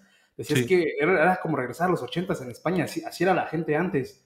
Yo tengo amigos aquí, mira, por ejemplo, un cantautor, eh, compañero que lo además lo entrevisté en el podcast de Coloquiado, Fran Fernández. Mm, Chico, hace México, giras- ¿no? Claro, él, él hace giras en México. O sea, España, en España también toca, ¿no? Pero en España, yo me acuerdo la última vez que yo toqué en Barcelona, que fue antes de la pandemia, porque después es que prácticamente paré y aún no he retomado la actividad en conciertos a nivel de gira, ¿no? eh, yo hice una pequeña gira, hice Madrid, eh, Barcelona, bueno, capitales, ¿no? Valencia y tal. Pues la noche que tocaba en Barcelona, él tocaba igual que yo a escasas, pues dos calles de, de mí. Y cuando yo terminé el bolo, que mm, ese día fue más gente de la que yo esperaba verme a mí, y yo tenía miedo porque dije, vale, toca Fran a dos calles de aquí, digo, me va a quitar el público, porque él tiene más años que yo y tal. Cuando yo terminé el bolo, vino una chavala, decía, lo siento Jesús, mira, estaba dudando, no sabía dónde, y he tenido que ir a ver a Fran porque hace mucho tiempo que no lo veía, pero luego vino a saludarme a mí y dije, no te preocupes, yo a Fran lo quiero mucho, lo respeto como artista y me parece muy bien que haya sido a ver. Y, pero, y, yo por curiosidad le pregunté, ¿y cómo le ha ido a Fran esta noche? Y me dijo, pues había menos gente que aquí. O sea, él a él le fue peor que a mí. O sea que al final le robaste tú la gente a él. Sin embargo, Fran, aunque puede haber conciertos en España que le vaya un poquito peor, Fran es un tipo que él, donde disfruta y donde hace mucha gira y donde hace muchas fechas y donde de verdad se le quiere arrabiar es en México. En México, sí. Él es mexicano, se lo flipa. En cuanto puede, México. ¿Qué tengo gira? ¿Qué tengo gira? Cuatro fechas en España, o ocho, y 24 en. Se recorren los pueblos, eh, ya no solo las capitales, el DF, tal, Puebla, no sé, él lo recorre todo y, y, yo digo, pues qué envidia, qué envidia. Sí, sí de hecho sí escuché ese, ese podcast, de, bueno, ese, ese programa. Me puse a investigar un poquito sobre tu, tus proyectos, que ahorita hablamos un poquito sobre los podcasts, pero hablando de las colaboraciones, me gustaría mucho tocar el tema ya sabemos que eh, Cuchi Romero es una de las, de las mejores colaboraciones que tú has dicho que has tenido, pero escuché que la mejor, o bueno, se puede decir que la mejor experiencia ha sido con el maestro Carlos Chauen. ¿Esto es, ¿Esto es verdad? Cuéntame un poquito qué pasó ahí. a ver. Lo que pasó con Carlos Chauen es que yo no daba, eh, aquí en España se dicen, yo no daba ni un duro porque, o sea, yo no pensaba que él jamás fuera a, participar, porque yo tenía muy poquito contacto personal con él. De hecho, yo lo había visto en concierto, por supuesto, pero en plan, en plan fanboy. O sea, yo iba a gozarme los conciertos de Carlos Chauen, pero yo ahí no tenía una amistad con él, ni simplemente, como te digo, antes de la colaboración, yo era un fan de, Carlos. Porque creo que tiene eh, de las mejores canciones que se han escrito en habla hispana. Por ejemplo, yo que sé, Semilla en la Tierra me parece eh, brutal, Corazón, que Ferran la hizo también brutal. Eh, no sé, tiene en, en, particular Semilla en la Tierra, que fue una de las primeras canciones que yo oí de él, creo que es una de las mejores canciones que se han escrito en español del mundo mundial. Entonces, cuando yo, en ese momento que aún no lo conocía, no había tratado con él personalmente y tal igual, yo intento ponerme en contacto con él mediante segundas personas e incluso redes sociales. Y cuando llegó, llegó mi... O sea, conseguí contactar con él, mm, ya, yo ya había oído hablar que él a nivel personal pues era un poquito raro, ¿no? Porque al final los genios pues tienen lo que tienen, ¿no? Sí. Eh, bueno, una persona brillante, pero a lo mejor, pues oye, sobre todo para contactar con él por redes sociales, pues igual dice, quizá es muy difícil, ¿no? Es complicado, sí. Pero Carlos, eh, yo le envié la canción y enseguida me dijo que sí, dice, esta canción hay que hacerla, no te preocupes, la vamos a hacer. En el momento en que a mí, Carlos me dice que, le gusta la canción y que la va y que va a participar y que va a colaborar, yo creo, sí que es verdad que yo no, recuerdo un subidón mayor que, que ese sí de Carlos. Eh, por como yo admiraba a Carlos Chau y lo admiro, ¿no? Eh, por lo difícil quizá que lo veía, porque, ¿sabes? No era un contacto así muy personal, no, no nos habíamos visto hasta entonces, no habíamos tenido conversación en persona y tal, y yo dije, no creo que vaya a colaborar, pero yo creo que le convenció la canción y eso es lo más bonito de todo, porque hay gente que puede colaborar contigo eh, por compromiso, hay gente que puede colaborar contigo porque un amigo de un amigo le ha dicho o le ha pedido el favor, pero que alguien que no, que no suele colaborar con tanta gente, lo haga contigo porque la canción le ha gustado, es lo mejor que te puede pasar como, como autor. Yo creo que es lo mejor que te puede pasar. No, qué chingón. Incluso nosotros tuvimos la suerte de que Rulo, por ejemplo, cuando grabó con nosotros por seguir vivo, eh, Rulo no colaboraba prácticamente con nadie. Para nosotros fue una suerte. Luego Rulo ha hecho más colaboraciones después, pero en ese momento eh, era la, la, parte final, si no recuerdo mal, de la fuga. Eh, estaba en un momento delicado y, no solo colaboró con nosotros, sino que él se desplazó desde su ciudad, ¿no? Eh, que era Santander en España, se desplazó hacia Bilbao, que tenía que hacer un viaje en coche. Él no quiso que le pagáramos nada, nosotros queríamos pagarle gasolina, queríamos pagarle hotel, eh, que venía con su pareja. Él dijo que corría todo de su cuenta, lo había encantado. Además, tuvimos la suerte de que ese disco lo estábamos grabando en, Sonido 21, que es un, es un estudio muy Mm, dentro del rock nacional, pues ahí empezó a grabar Marea, La Fuga. Eh, él también tenía amistad con la gente del estudio, entonces como que vino todo muy rodado y, hemos tenido mucha suerte, la verdad, mucha suerte porque luego son gente que yo siempre lo digo, ¿no? Que, que cuando yo era chiquito, las paredes de mi habitación era esa gente, los pósters de María, los pósters de Extremo Duro, de la Fuga, eh, y luego esa gente ha, cantado en canciones que he escrito yo, y eso te pone cachondísimo. Y es que Jesús, por ejemplo, en mi caso, pues tú eres uno de los que yo escuchaba cuando con unos amigos cuando nos tomábamos las cervezas y nos poníamos ebrios ahí hablando de mal amores y era obligado a escucharla de cerrar los bailes y corearla a tope. Y hoy tenerte aquí es como igual, estoy en modo fanboy, no lo puedo creer. La música es súper conectiva. Mira, me estás contando esto y, a mí, a mí aún hoy se me pone en la piel de gallina, pero eh, por ejemplo, antes hablábamos de Fran Mariscal. Con Fran Mariscal hay una anécdota muy, muy brutal. Yo conocí a Fran hace igual, no sé, 6, 7 años. Y, yo me quise poner en contacto con Fran cuando aún no lo conocía en persona porque dije, yo a este tipo tengo que decirle que su música me está, me está flipando, o sea, me está encantando. Eh, no sé, igual hace ocho años de esto, no recuerdo, pero hace ya unos cuantos años. Y, realmente fui yo, Jesús Lorenzo, yo mm, como un, también como un fan a decirle a Fran, oye, y entonces Fran me dice, me está escribiendo Jesús Lorenzo, cantante de Edición Prohibida, que yo cuando tenía 15 años con mi guitarra le cantaba a mis novias, por ejemplo, por seguir vivo, dice yo, y de repente cogió la guitarra y me empezó a cantar, permíteme que diga que. Dice yo. yo esta canción se la cantaba a una novia, él me decía, Fran, él vive en Sevilla, de Barcelona, hay como siete horas en coche. Dice, yo tenía una novia en Barcelona y yo le cantaba esta canción de Por seguir vivo de Jesús Lorenzo en la distancia para, ¿no? Para, para demostrarle mi cariño y mi amor. Y digo, y entonces fue una conexión brutal de decir, cómo yo he venido a decirte que me encanta lo que haces y cómo tú me dices que cuando tenías 15 años, hace ya como 12, tú ya escuchabas mis canciones y se las cantabas a las chavalas. y hoy en día es uno de mis mejores amigos en la música, Fran Qué chingón, bonito. Bien, a ver, ahora vamos a platicar un poquito. O bueno, te late si vemos eh, lo último que has sacado, que es el incendio, que la gente, la peña lo escuche, ve el videoclip y regresando nos platicas un poquito sobre esa canción, sobre el videoclip y ese rollo. Muy bien. Vamos allá. Vale, ¿quieres presentarla? ¿Es tu, es tu canción? Si quieres, preséntala. Bueno, eh, hablaremos luego de ella, así que no la, no la decranamos demasiado, pero sí que es verdad que es una canción que tenía ganas de hacer. Quiero que la escuchéis y sobre todo que prestéis atención a la letra, porque después de hacer bastantes canciones un poquito más personales a nivel de amor, desamor y tal, lo que viene siendo un cantautor o un cantau rock, que yo soy muy de, de cantar rock and roll dentro de la canción de autor, pero eh, esta quizá que me apetecía porque tenía que reivindicar cosillas y desahogarme y creo que lo hice aquí, así que luego lo contamos un poquito mejor. Ok, esto es el incendio, gente, no se vayan, regresamos.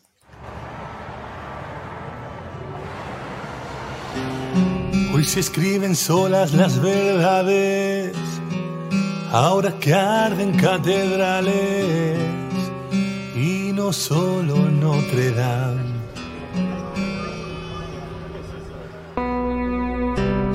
Arden los tibios de los blasfemos, los del paso equivocado y hoy se echará al cielo a llorar.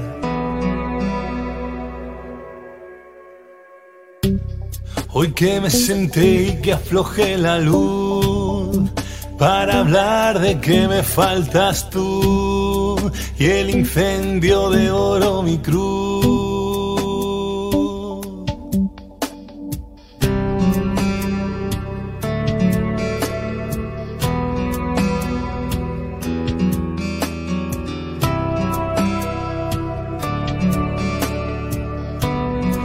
Que el incendio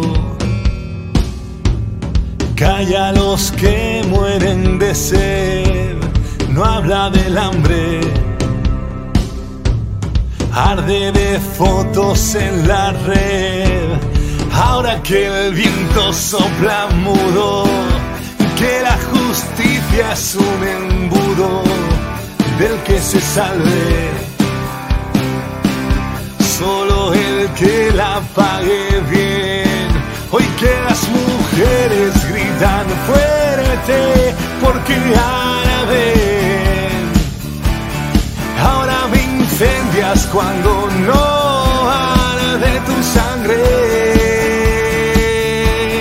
Hoy no vendrá nadie a tu incendio a rescatarte. Tú que fuiste juez y parte y callaste al corazón. Luego vendrán desde el pasado a gobernarte, vendrán fusilando el arte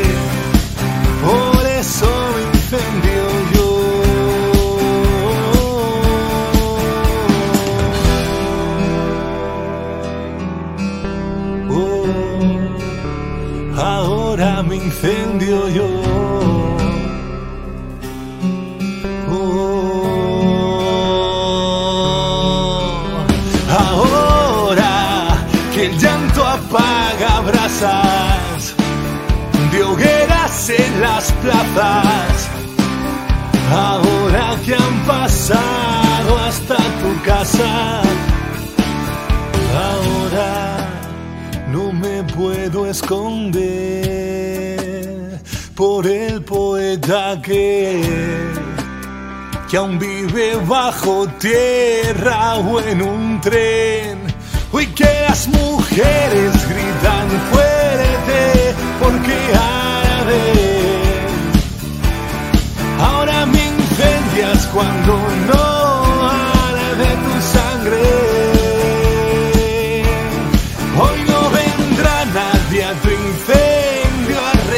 rescatarte. Tú que fuiste juez y parte y callaste el corazón. Luego vendrán desde el pasado a gobernarte. Vendrán fusilando el arte. Por eso me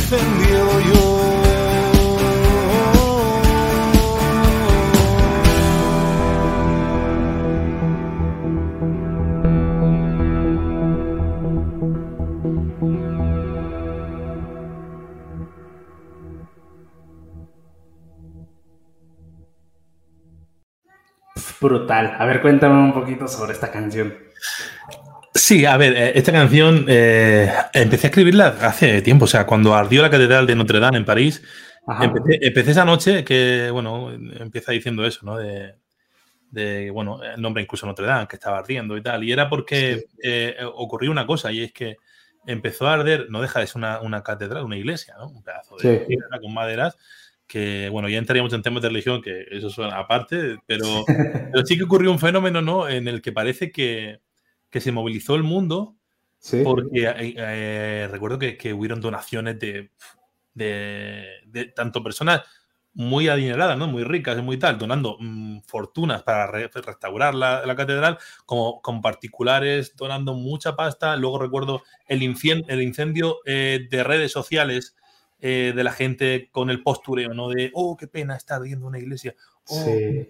Pero luego realmente no te das cuenta de las cosas que verdaderamente eh, se podrían salvar en el mundo con ese dinero que estáis donando millones y millones de dólares o de euros, eh, ¿no? en el caso de aquí de Europa, para salvar un- una jodida iglesia, cuando hay niños que están muriendo de hambre en el mundo Sí, sí, sí. a todas horas, con, bueno, hay un montón de, de cosas que se podían solucionar y que tendríamos que darle prioridad antes que eso, ¿no? Y parece que la gente, pues, con cualquier mierda pierde el culo antes que con lo verdaderamente importante. Exacto. Entonces, esa noche yo me senté aquí a hablar de, de mis penas, como siempre, de lo que dice al principio de la canción, ¿no? Que me senté aquí a hablar de mis desamores y de mis cosas, pero de repente puse las noticias, me di cuenta de que estaba pasando eso en el mundo, pongo las redes sociales, me veo el incendio que había en las redes y dije, no, esto hay que contarlo. Y a partir de ahí empecé a tirar del hilo y luego empecé a, a meterme un poquito más en lo social, a decir, pues, que las mujeres están gritando, que Sí. necesitan que se les escuche, ¿no? Eh, eh, eh, que hay un montón de problemas, como decía, que no que eh, el aumento del fascismo que está habiendo en Europa, en, en el mundo, hay un montón de cosas que, que nos están metiendo peligrosamente y que habría que erradicar y que habría que solucionar mucho antes que restaurar una jodida iglesia. Y empezó, todo empezó por ahí y, y bueno, pues, pues derivó en eso, en cachitos y guiños a, a poetas eh, que en su día fueron eh, asesinados y, y un montón de cositas que fui contando y me fui desahogando. Y cada vez que canto esa canción, cuando termino, eh, es como si hubiera tenido pues, un orgasmo, ¿no? Es como un brutal, es un desahogo total. Lo que hablamos Sí, antes sí, sí. del desahogo, ¿no? De la terapia, pues es una canción totalmente terapéutica y que necesitaba también escribir y contar y cantar y, y, bueno, me encanta la canción, la verdad que el videoclip, bueno, el videoclip es verdad que, que fue ahí medio terminando el confinamiento, lo hice en casa, Ujú. mi padre me ayudó, me puse un fondo negro, me grabé de cualquier manera con lo que tenía por aquí porque me apetecía sacar la canción Sí. y el videoclip pues, es lo que es, pero la canción en sí es, me parece... mm, Es brutal, es un mensaje bien cabrón. En cuanto a satisfacción personal, me parece muy chula. No, ambos, tanto el videoclip como la canción. eh, y tocaste un tema ahorita muy importante sobre eso, ¿no? De, de que la gente pierda el culo con cualquier cosa. por ejemplo, ¿no? No digo que tampoco sea cualquier cosa lo, lo, que está pasando a lo mejor en Ucrania y eso, pero digo, hay también otras guerras, está la guerra de Siria y todo ese rollo, y la gente eh, parece que se olvida que Estados Unidos está financiando también esa guerra, ¿no? O sea, sí, es, es, yo, yo la verdad, mira, eh, aquí en España, por ejemplo, estamos en Europa, ¿no? Y es verdad que Ucrania es un país de Europa sí. y que al final eh, yo entiendo que la gente, por ejemplo, en mi pueblo, que estamos, yo que sé, la cantidad de cientos o de miles de kilómetros que hay aquí a Ucrania, pero para viajar de aquí a Ucrania tienes que estar en coche como tres días, ¿no?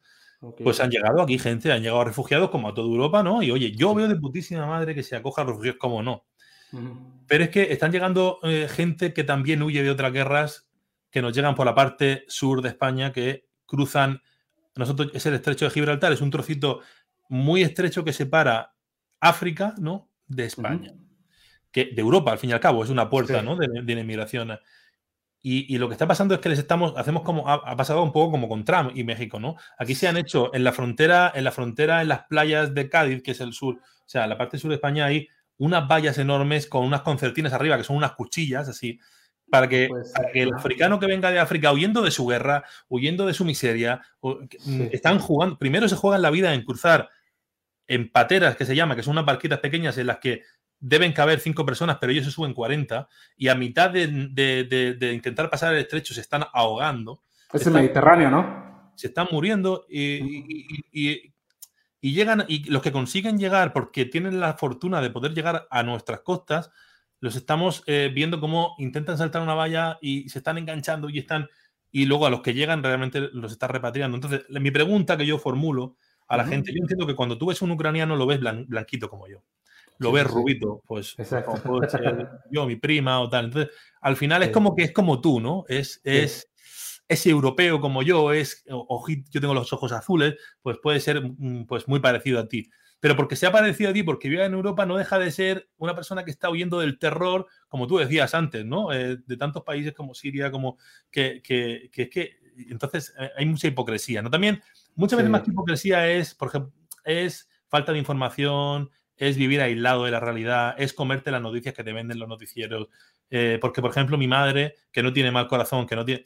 Ella eh, le llega todo lo que le venden en las noticias de que hay que, re, hay que refugiar a los ucranianos. Y yo el otro día comiendo le decía, te dan pena. Si yo entiendo que te den pena y que los quieras refugiar. Digo, pero ¿y qué hacemos con la gente, por ejemplo? ¿no? Es lo que te decía antes.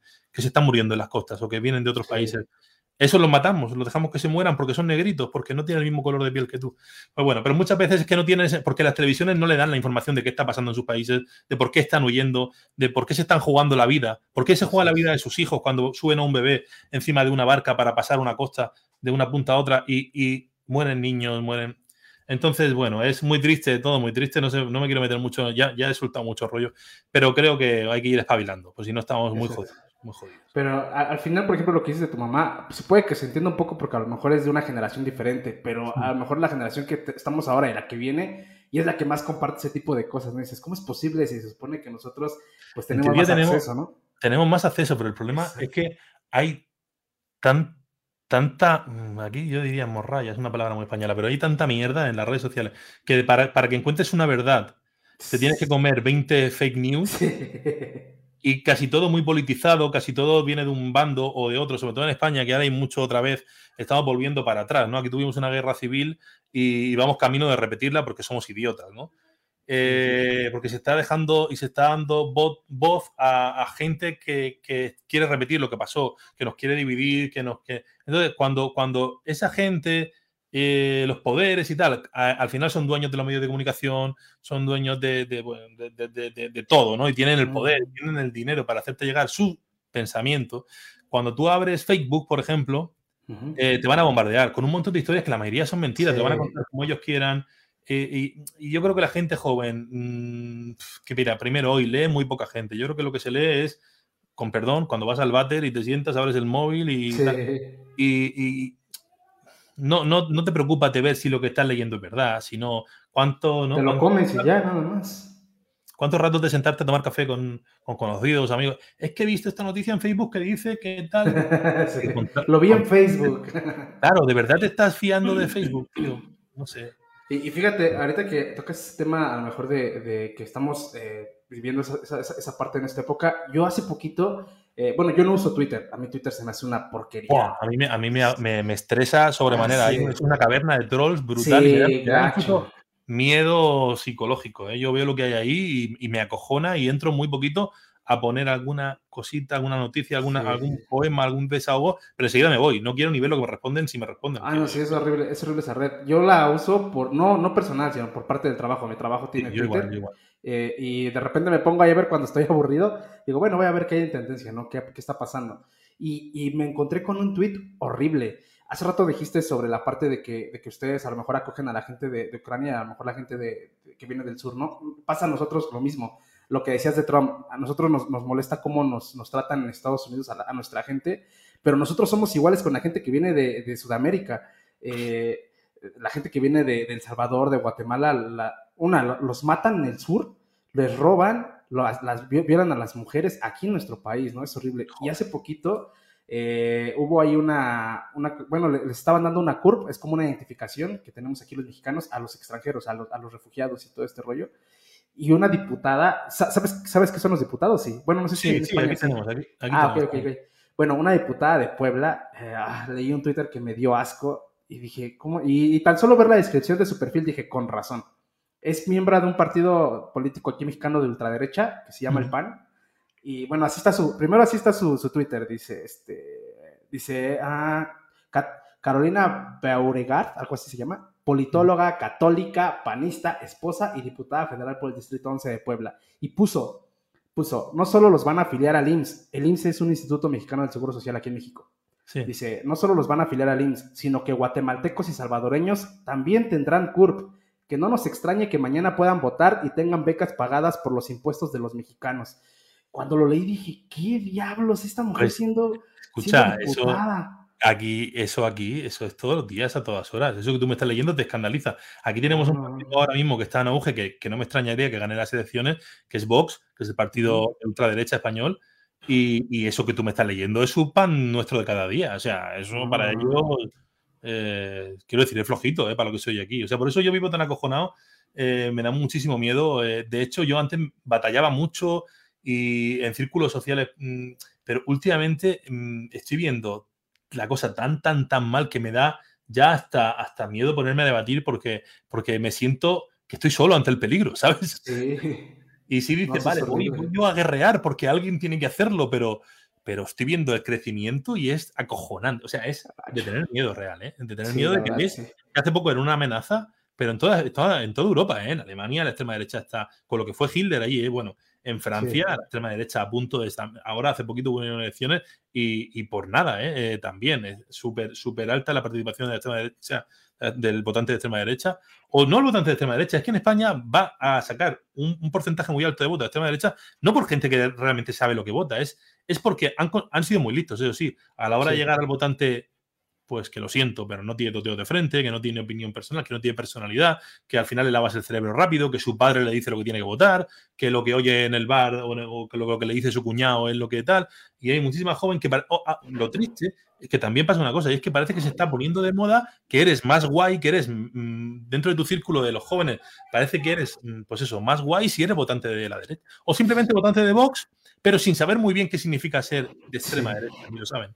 No saben, no saben quién fue Franco, que fue el dictador aquí Sí, de durante muchísimos años, un dictador fascista. No lo saben, aunque su partido defiende al, al dictador y lo tienen, ¿sabes? Como su padre. eh, No, no no saben quién fue. Oy- oyeron hablar de Franco una vez, su abuelo dijo que era bueno, que era malo.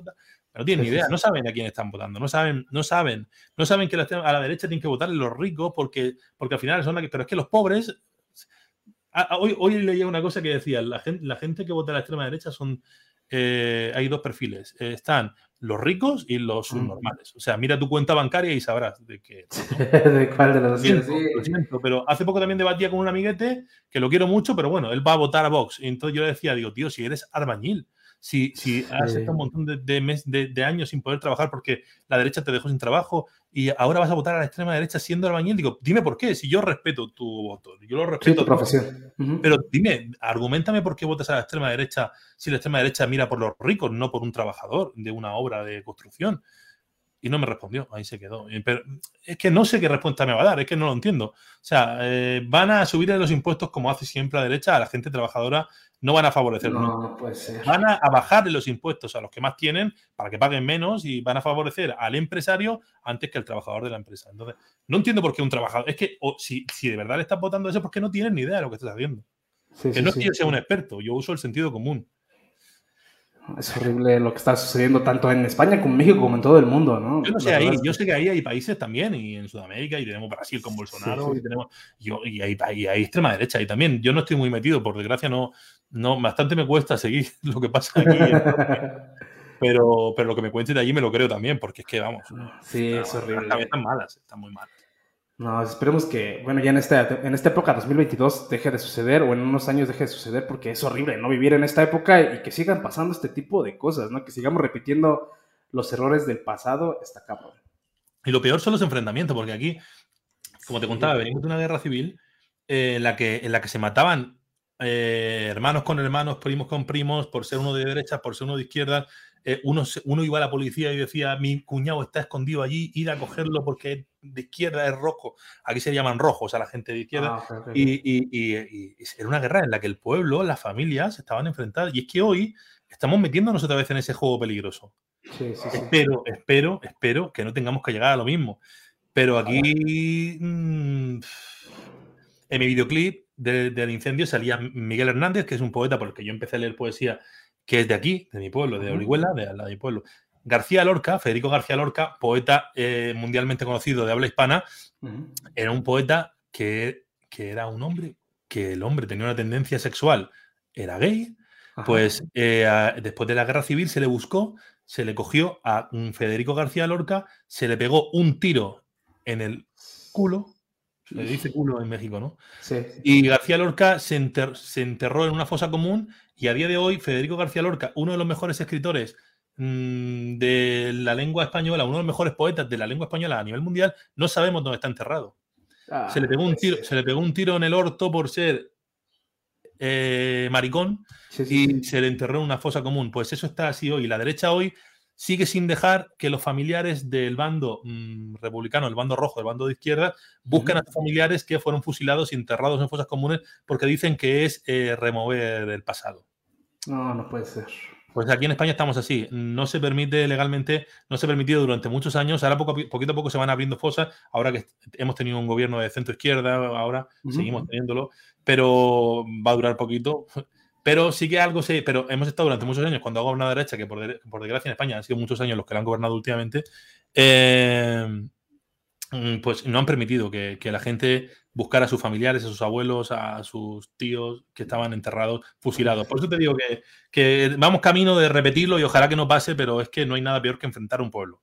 Y enfrentarlo por, parte de los poderosos, que luego al final son los que no se van a pelear. Exacto. Eh, que, el ejemplo de Zelensky, que bueno, que vale, que está en Ucrania y mira, hay una cosa que hay que reconocerle y es que el tío con dos cojones se ha quedado allí y no se ha ido a ningún sitio y lo podían haber matado ayer o antes de ayer o mañana. Pero bueno, mira, se ha quedado allí, te puede gustar más o te puede gustar menos. Pues, ¿qué, dirigente de un país hace eso? Yo, me hubiera, yo, yo soy un, cobarde. Yo, si veo las bombas caer, te digo una cosa, no sé qué hubiera hecho. A lo mejor me hubiera ido también, ¿sabes? Sí, sí, sí. Pues, pues, pues, que no, que ojalá que no me tenga que ver yo en, una situación así. No, ojalá que no. Bien, amigo, eh, a ver, vamos a platicar ahora un poquito un tema eh, que, que, ahorita, eh, bueno, yo, yo, estoy retomando, que es aparte del podcast. Tú tienes dos podcasts, bueno, tengo entendido tienes dos, eh, ya me los escuché, uno que es parecido a este y el otro que es con amigos, que es este, el futuro que nos merecemos, que es buen, es buen, es buen tema, buen, este, vi ahí la imagen y está muy, muy chido. A ver, cuéntame un poquito sobre esos dos podcasts. Sí, mira, la aventura de los podcasts empezó porque, porque un amigo me, me propuso hacer algo en podcast, él estaba, él, él ahora es mismo, es un humorista aquí en España que está creciendo muchísimo, es un humorista que hace sketch y, y bueno, él, se hace, bueno, se hace llamar, se llama Trino, pero se hace llamar el famoso Trino aquí en España. Y, bueno, y me consta que por México y por muchos países de, Latinoamérica y Centroamérica le han llegado sus vídeos, porque se han hecho virales a nivel mundial, a nivel eh, de habla hispana, ¿no?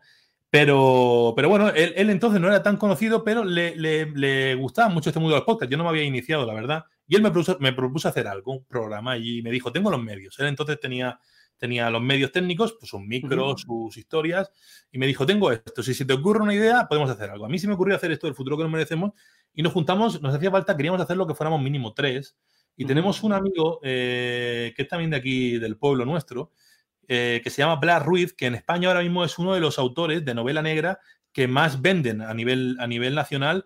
Eh, es uno de los, de los top ventas de, novela en, pues eso, policíaca y, novela negra a nivel nacional. Entonces dijimos, bueno, molaría porque yo al final soy un poeta cantante, nos juntamos un humorista y un escritor de novela y, usamos esa amistad que tenemos para a ver qué nos sale, ¿no? Y queríamos enfocar un poco de cara al humor. Y, como digo, a mí se me ha ocurrido esto del futuro que nos merecemos un poco hablando, o sea, todo esto viene al hilo de lo que estábamos hablando antes, del futuro que nos merecemos, porque Trino, este compañero, me decía, ¿y por qué el futuro que nos merecemos? ¿Por qué no el futuro que nos espera? Si es lo mismo, ¿no? yo le daba el matiz y decía, es que no es lo mismo lo que nos espera, que va a ser, no, no, nos lo va a esperar. Digo, pero es que nos va a esperar ese futuro porque nos lo estamos mereciendo. Exacto. Porque nosotros estamos haciendo que cuando, un, cuando unos padres están educando de una manera como se está educando hoy a muchos niños, sin demasiada atención, eh, niño no me aburras, toma el teléfono móvil y el celular y ponte a ver vídeos.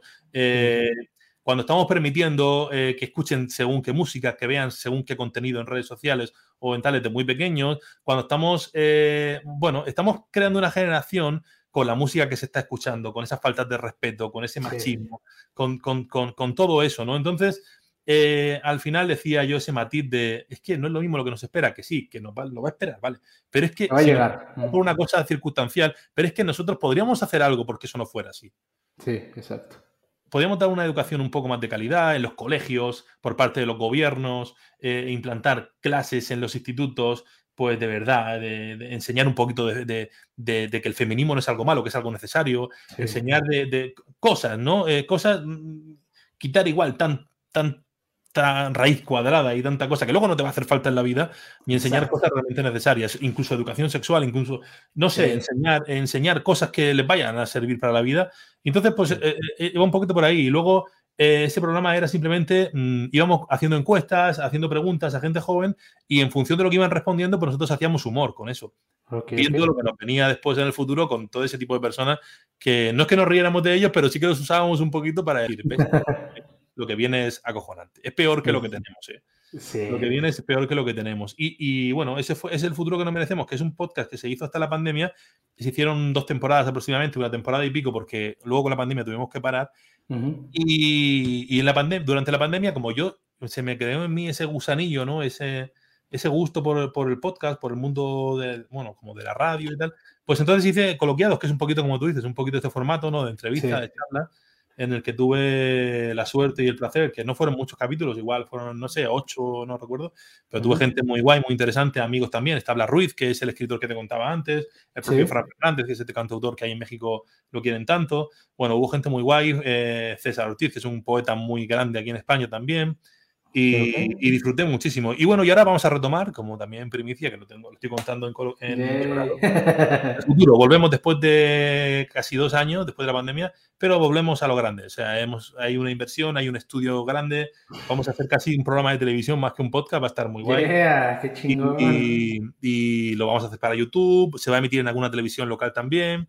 Y si todo va bien, vale, estoy adelantando, igual no, pero eh, yo creo que, de aquí a poquitas semanas lo vamos a tener. Ya hemos grabado un piloto, ya hay unos adelantos y, yo creo que confío mucho en que eso va a gustar a la gente. Igual luego no le gusta a nadie, pero, pero nosotros por lo menos lo vamos, lo vamos a pasar muy bien haciendo.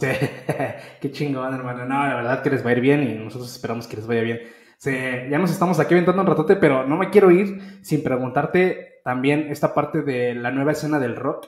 Eh, tú vienes de una escena eh, ya un poquito más atrás eh, pero ah, últimamente han salido, han surgido bandas, yo he escuchado el nuevo rock que se hace en, España y en México, pero bueno, más en España tengo que me gusta un buen, y he encontrado bandas brutales. Eh, la siguiente semana tengo a Kamikazes, es una banda a lo mejor que tiene poquito y que me ha flipado bastante, pero dime tú, ¿cómo estás viendo ahorita la nueva escena del rock en tu país? Pues a ver, eh, es lo que te decía antes, es un bombardeo constante, o sea, tú abres Instagram sabes tú que al final, con esto de las cookies y demás, al final Instagram, si por ejemplo te has metido a curiosidad un par de bandas, rollo kamikaze, rollo. Y, te van llegando de repente un montón de bandas que te recomienda eh, la propia red social. Me pasa mucho, sobre todo en Instagram, ¿no? Porque tú puedes tener, yo qué sé, yo puedo seguir a mil personas, pero mira que son muchas, o yo que sé, o 2.000, no sé las que sigo.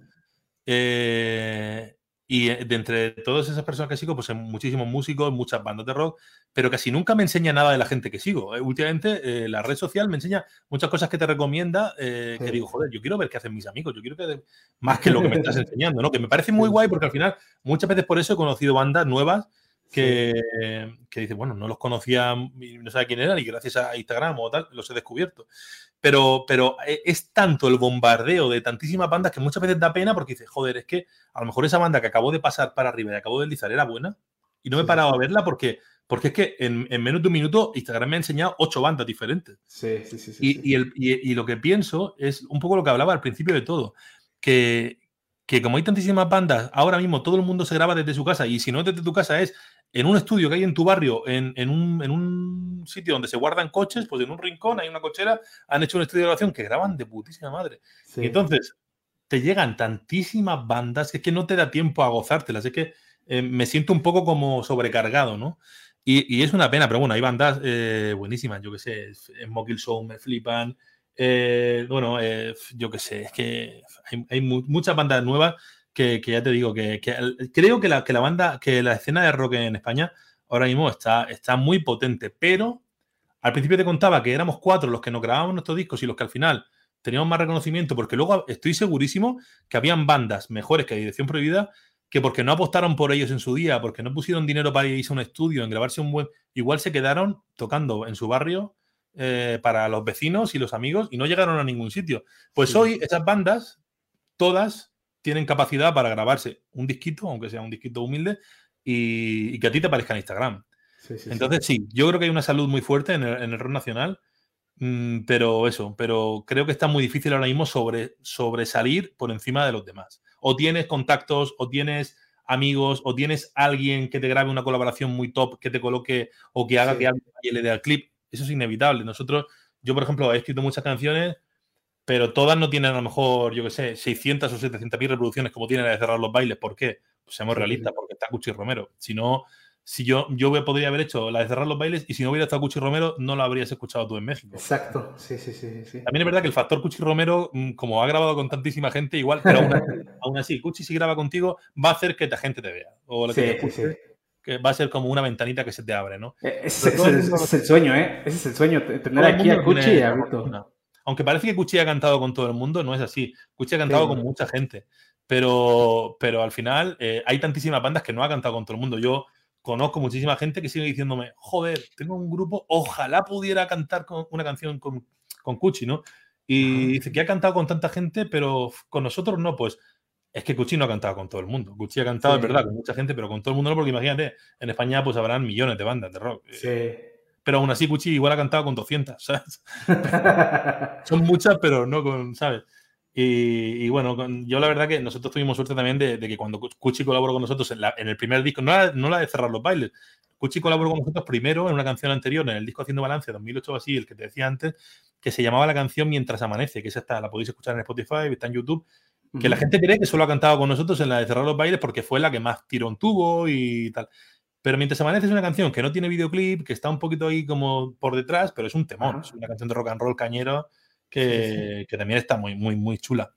Pero sí, yo creo que hoy en día para, para, para que una banda sobresalga con tanta competencia, o tienes. O, bueno, puede ser muy, muy, tan, tan, tan sumamente superior a los demás que sí, que llegue. Pero es que hay muchísima gente buena, es que hay muchísima gente buena. Sí, sí, sí. Bien, Alberto. Pues eh, antes de irnos, quiero hacerte la pregunta obligada del programa. Este, esta pregunta se la hago pues, a todos porque normalmente a veces volteamos a ver a lo mejor los proyectos de otras personas y no le damos el mérito que, requieren a nuestro proyecto, ¿no?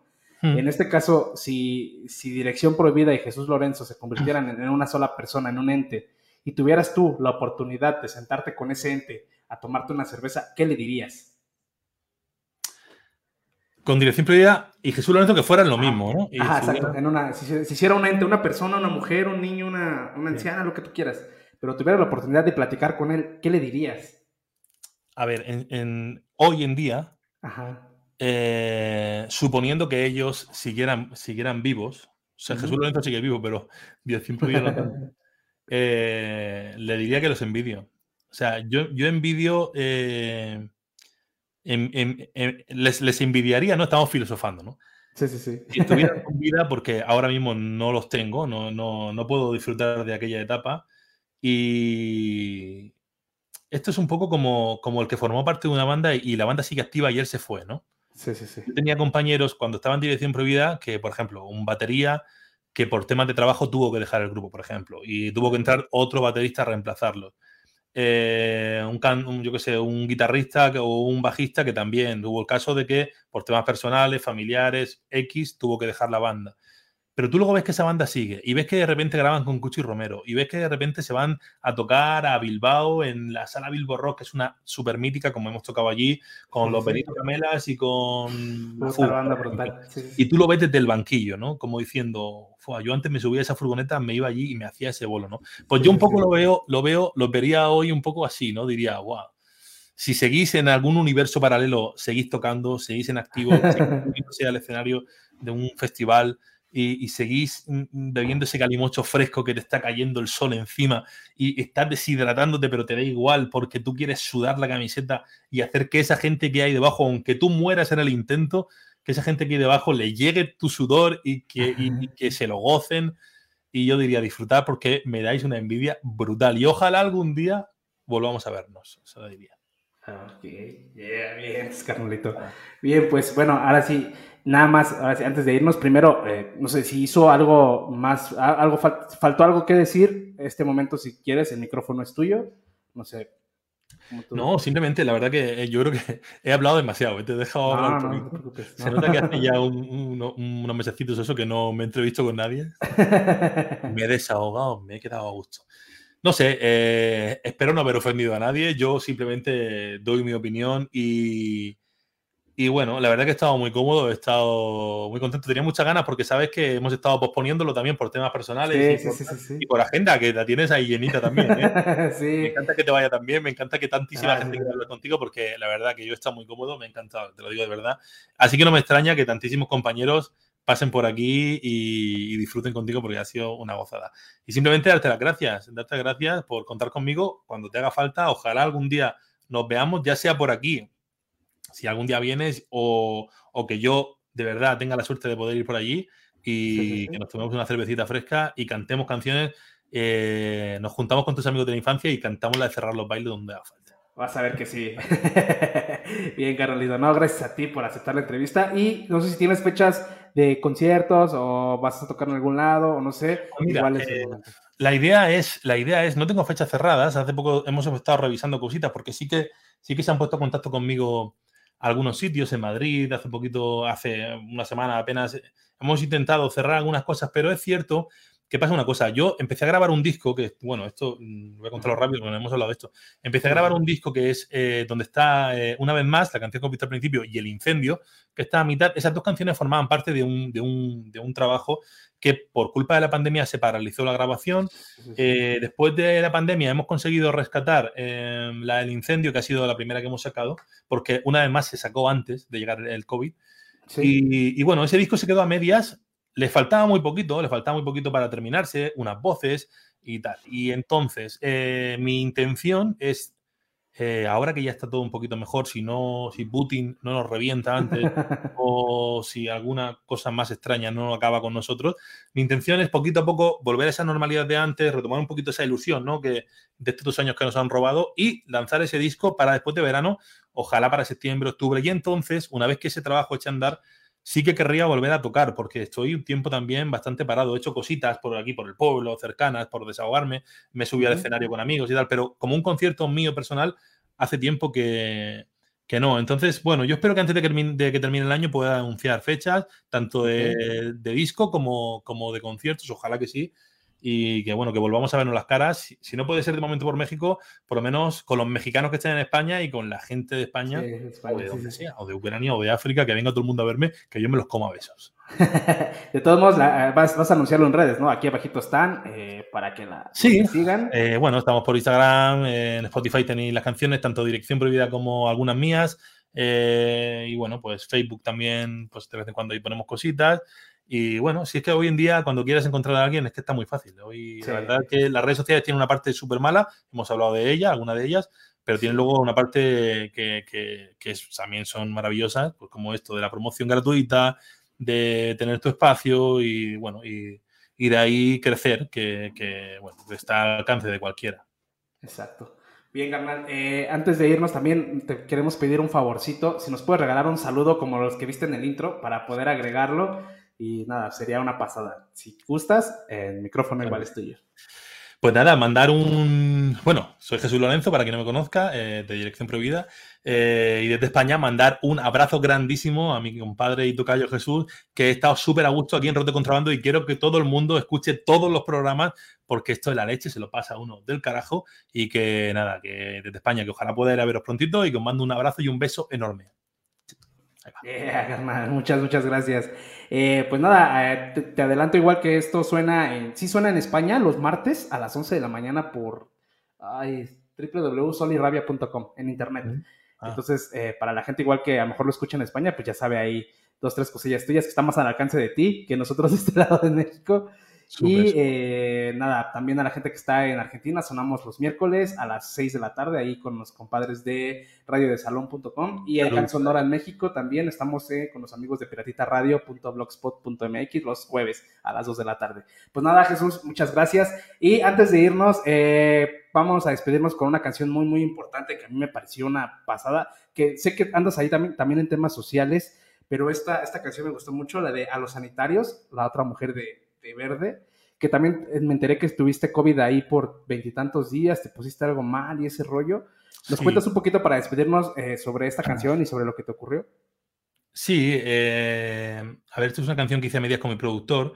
Eh, realmente yo aquí puse, puse la, la letra y la voz, la, lo que es la música la puso Fran, mi productor. Uh -huh. y, y, bueno, eh, yo estuve, efectivamente tuve COVID, como muchísima otra gente, ¿no? Pero es cierto que mucha gente de mi entorno, la mayoría, pues lo pasaron en casa, eh, muchos no tuvieron, o muy poquita gente tuvo que ser hospitalizada, mucha gente, pues como imagino que como ahí, pues con cuatro pastillas eh, en casa, tranquilamente, lo pasaron. Sí. Pero a mí me tocó la mala experiencia de que se complicó, tuve una neumonía, neumonía bilateral, entré, entré después de una semana en casa bastante mal, viendo que no mejoraba, fui al hospital, entré con una, una, neumonía en un pulmón y se me pasó al otro pulmón. Tuve los oh. dos pulmones eh, encharcados y muy jodidos. Tuve que tener oxígeno para respirar, eh, ayuda, pues eso, para poder respirar.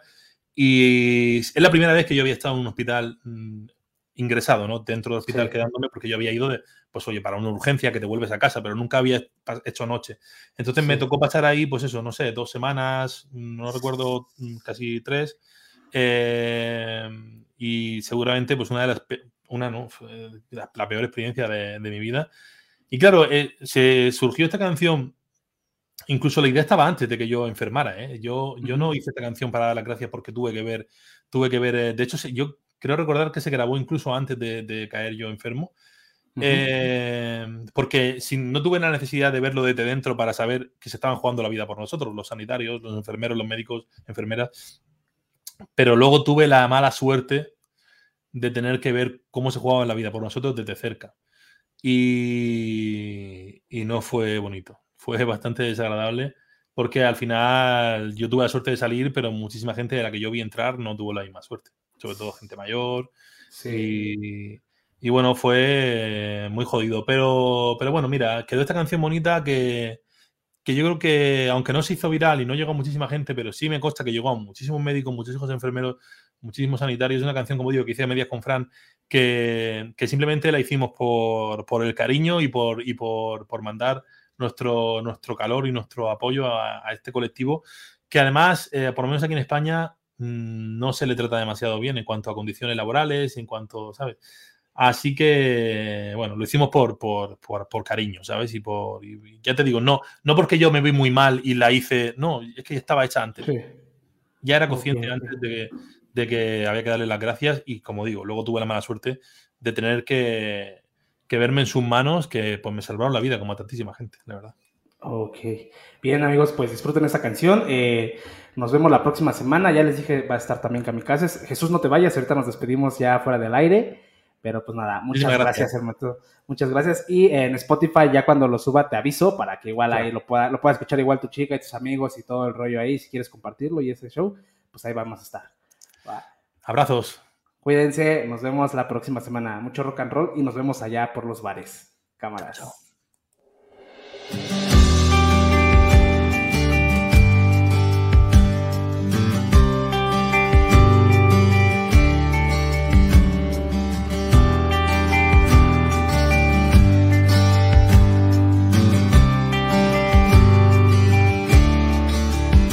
Que no has tenido suficiente, no has temblado por no poder abrazar, no has sufrido por tu gente, no has temido no volver a respirar.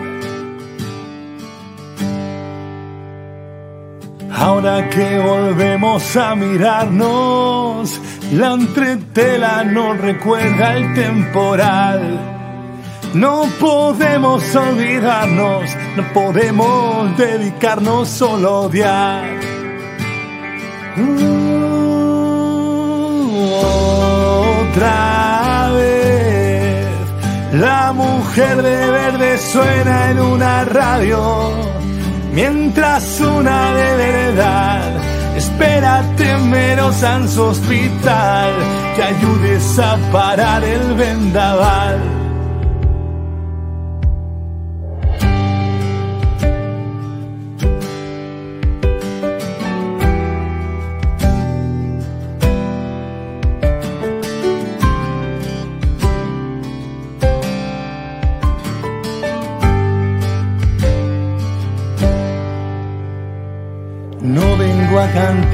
De colores, no vengo a partir por la mitad.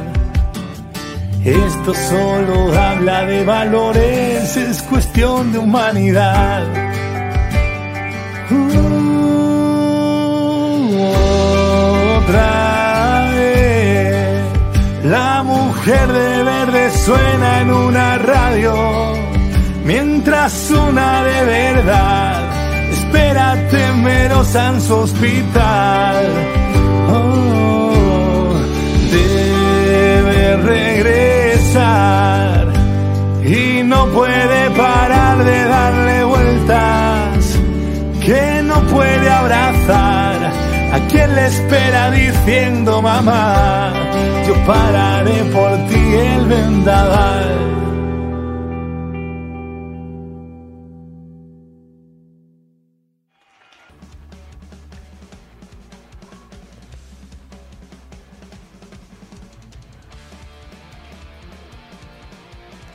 Y pues amigos, eh, ahí estaba la entrevista a mi tocayo Jesús Lorenzo. Les decía que es un cabronazo en esto de lo artista, poeta, compositor, eh, podcaster, hasta streaming también hace este carnal.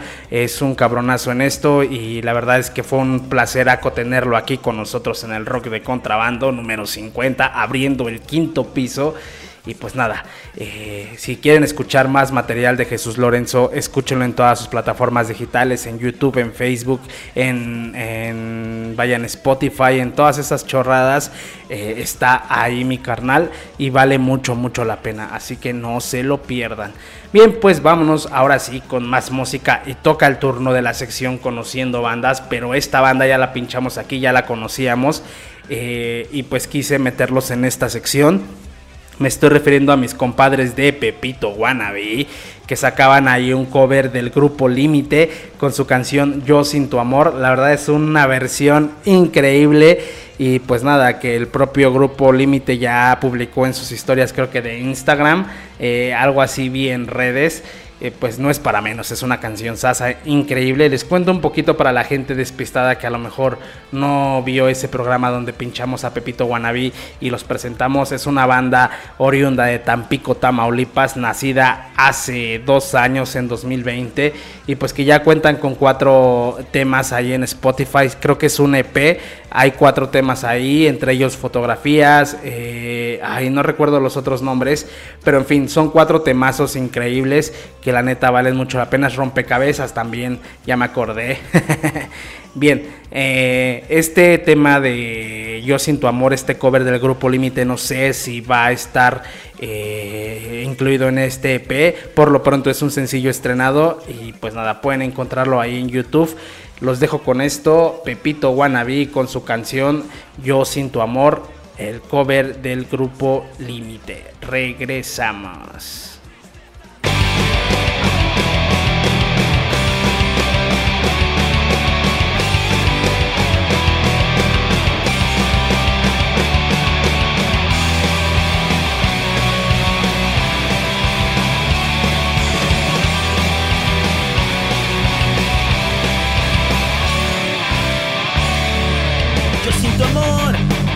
Yo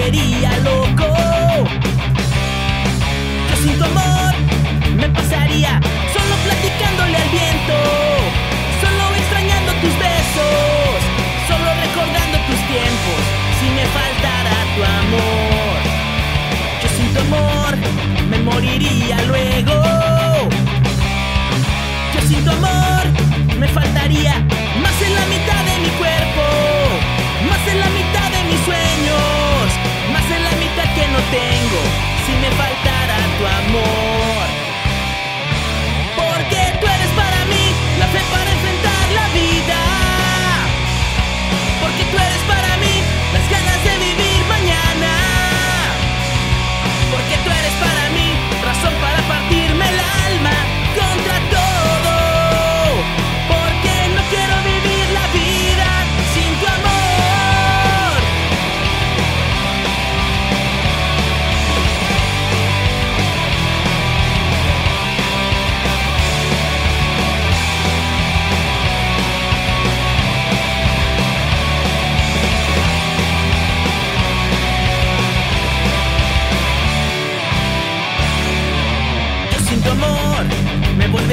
loco. Yo sin tu amor me pasaría solo platicándole al viento, solo extrañando tus besos, solo recordando tus tiempos, si me faltara tu amor. Porque tú eres para mí la fe para enfrentar la vida. Porque tú eres para mí las ganas de vivir mañana. Porque tú eres para razón para partirme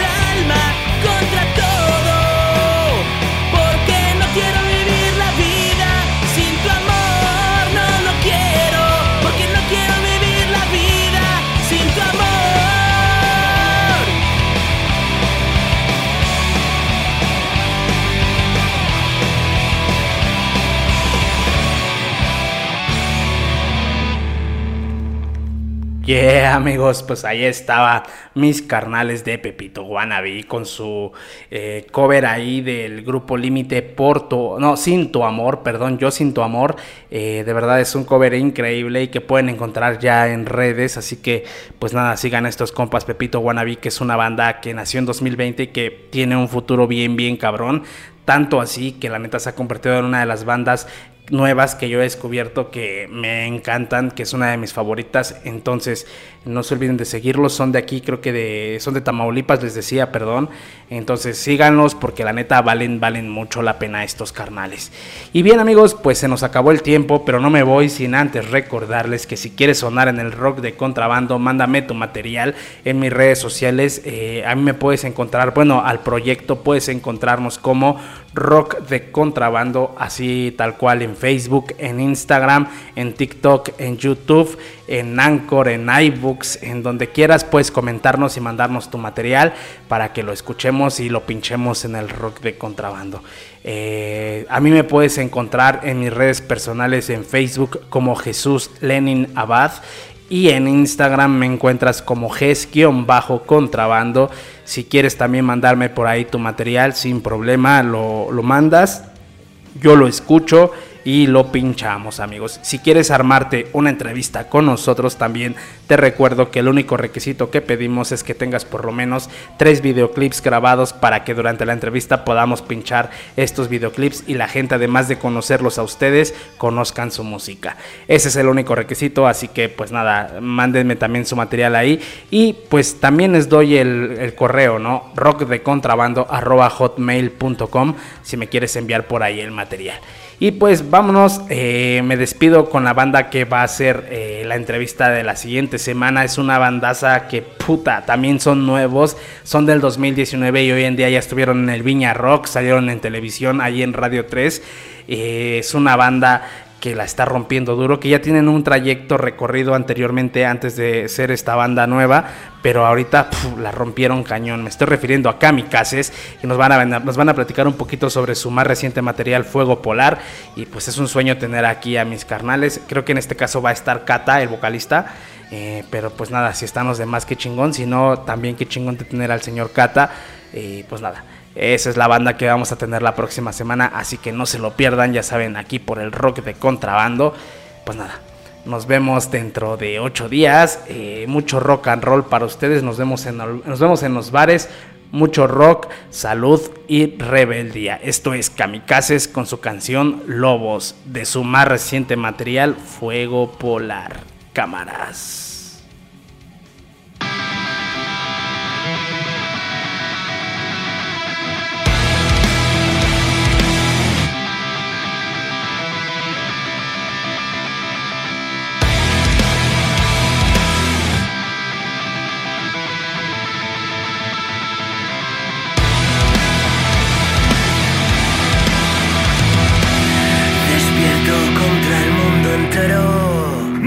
Menos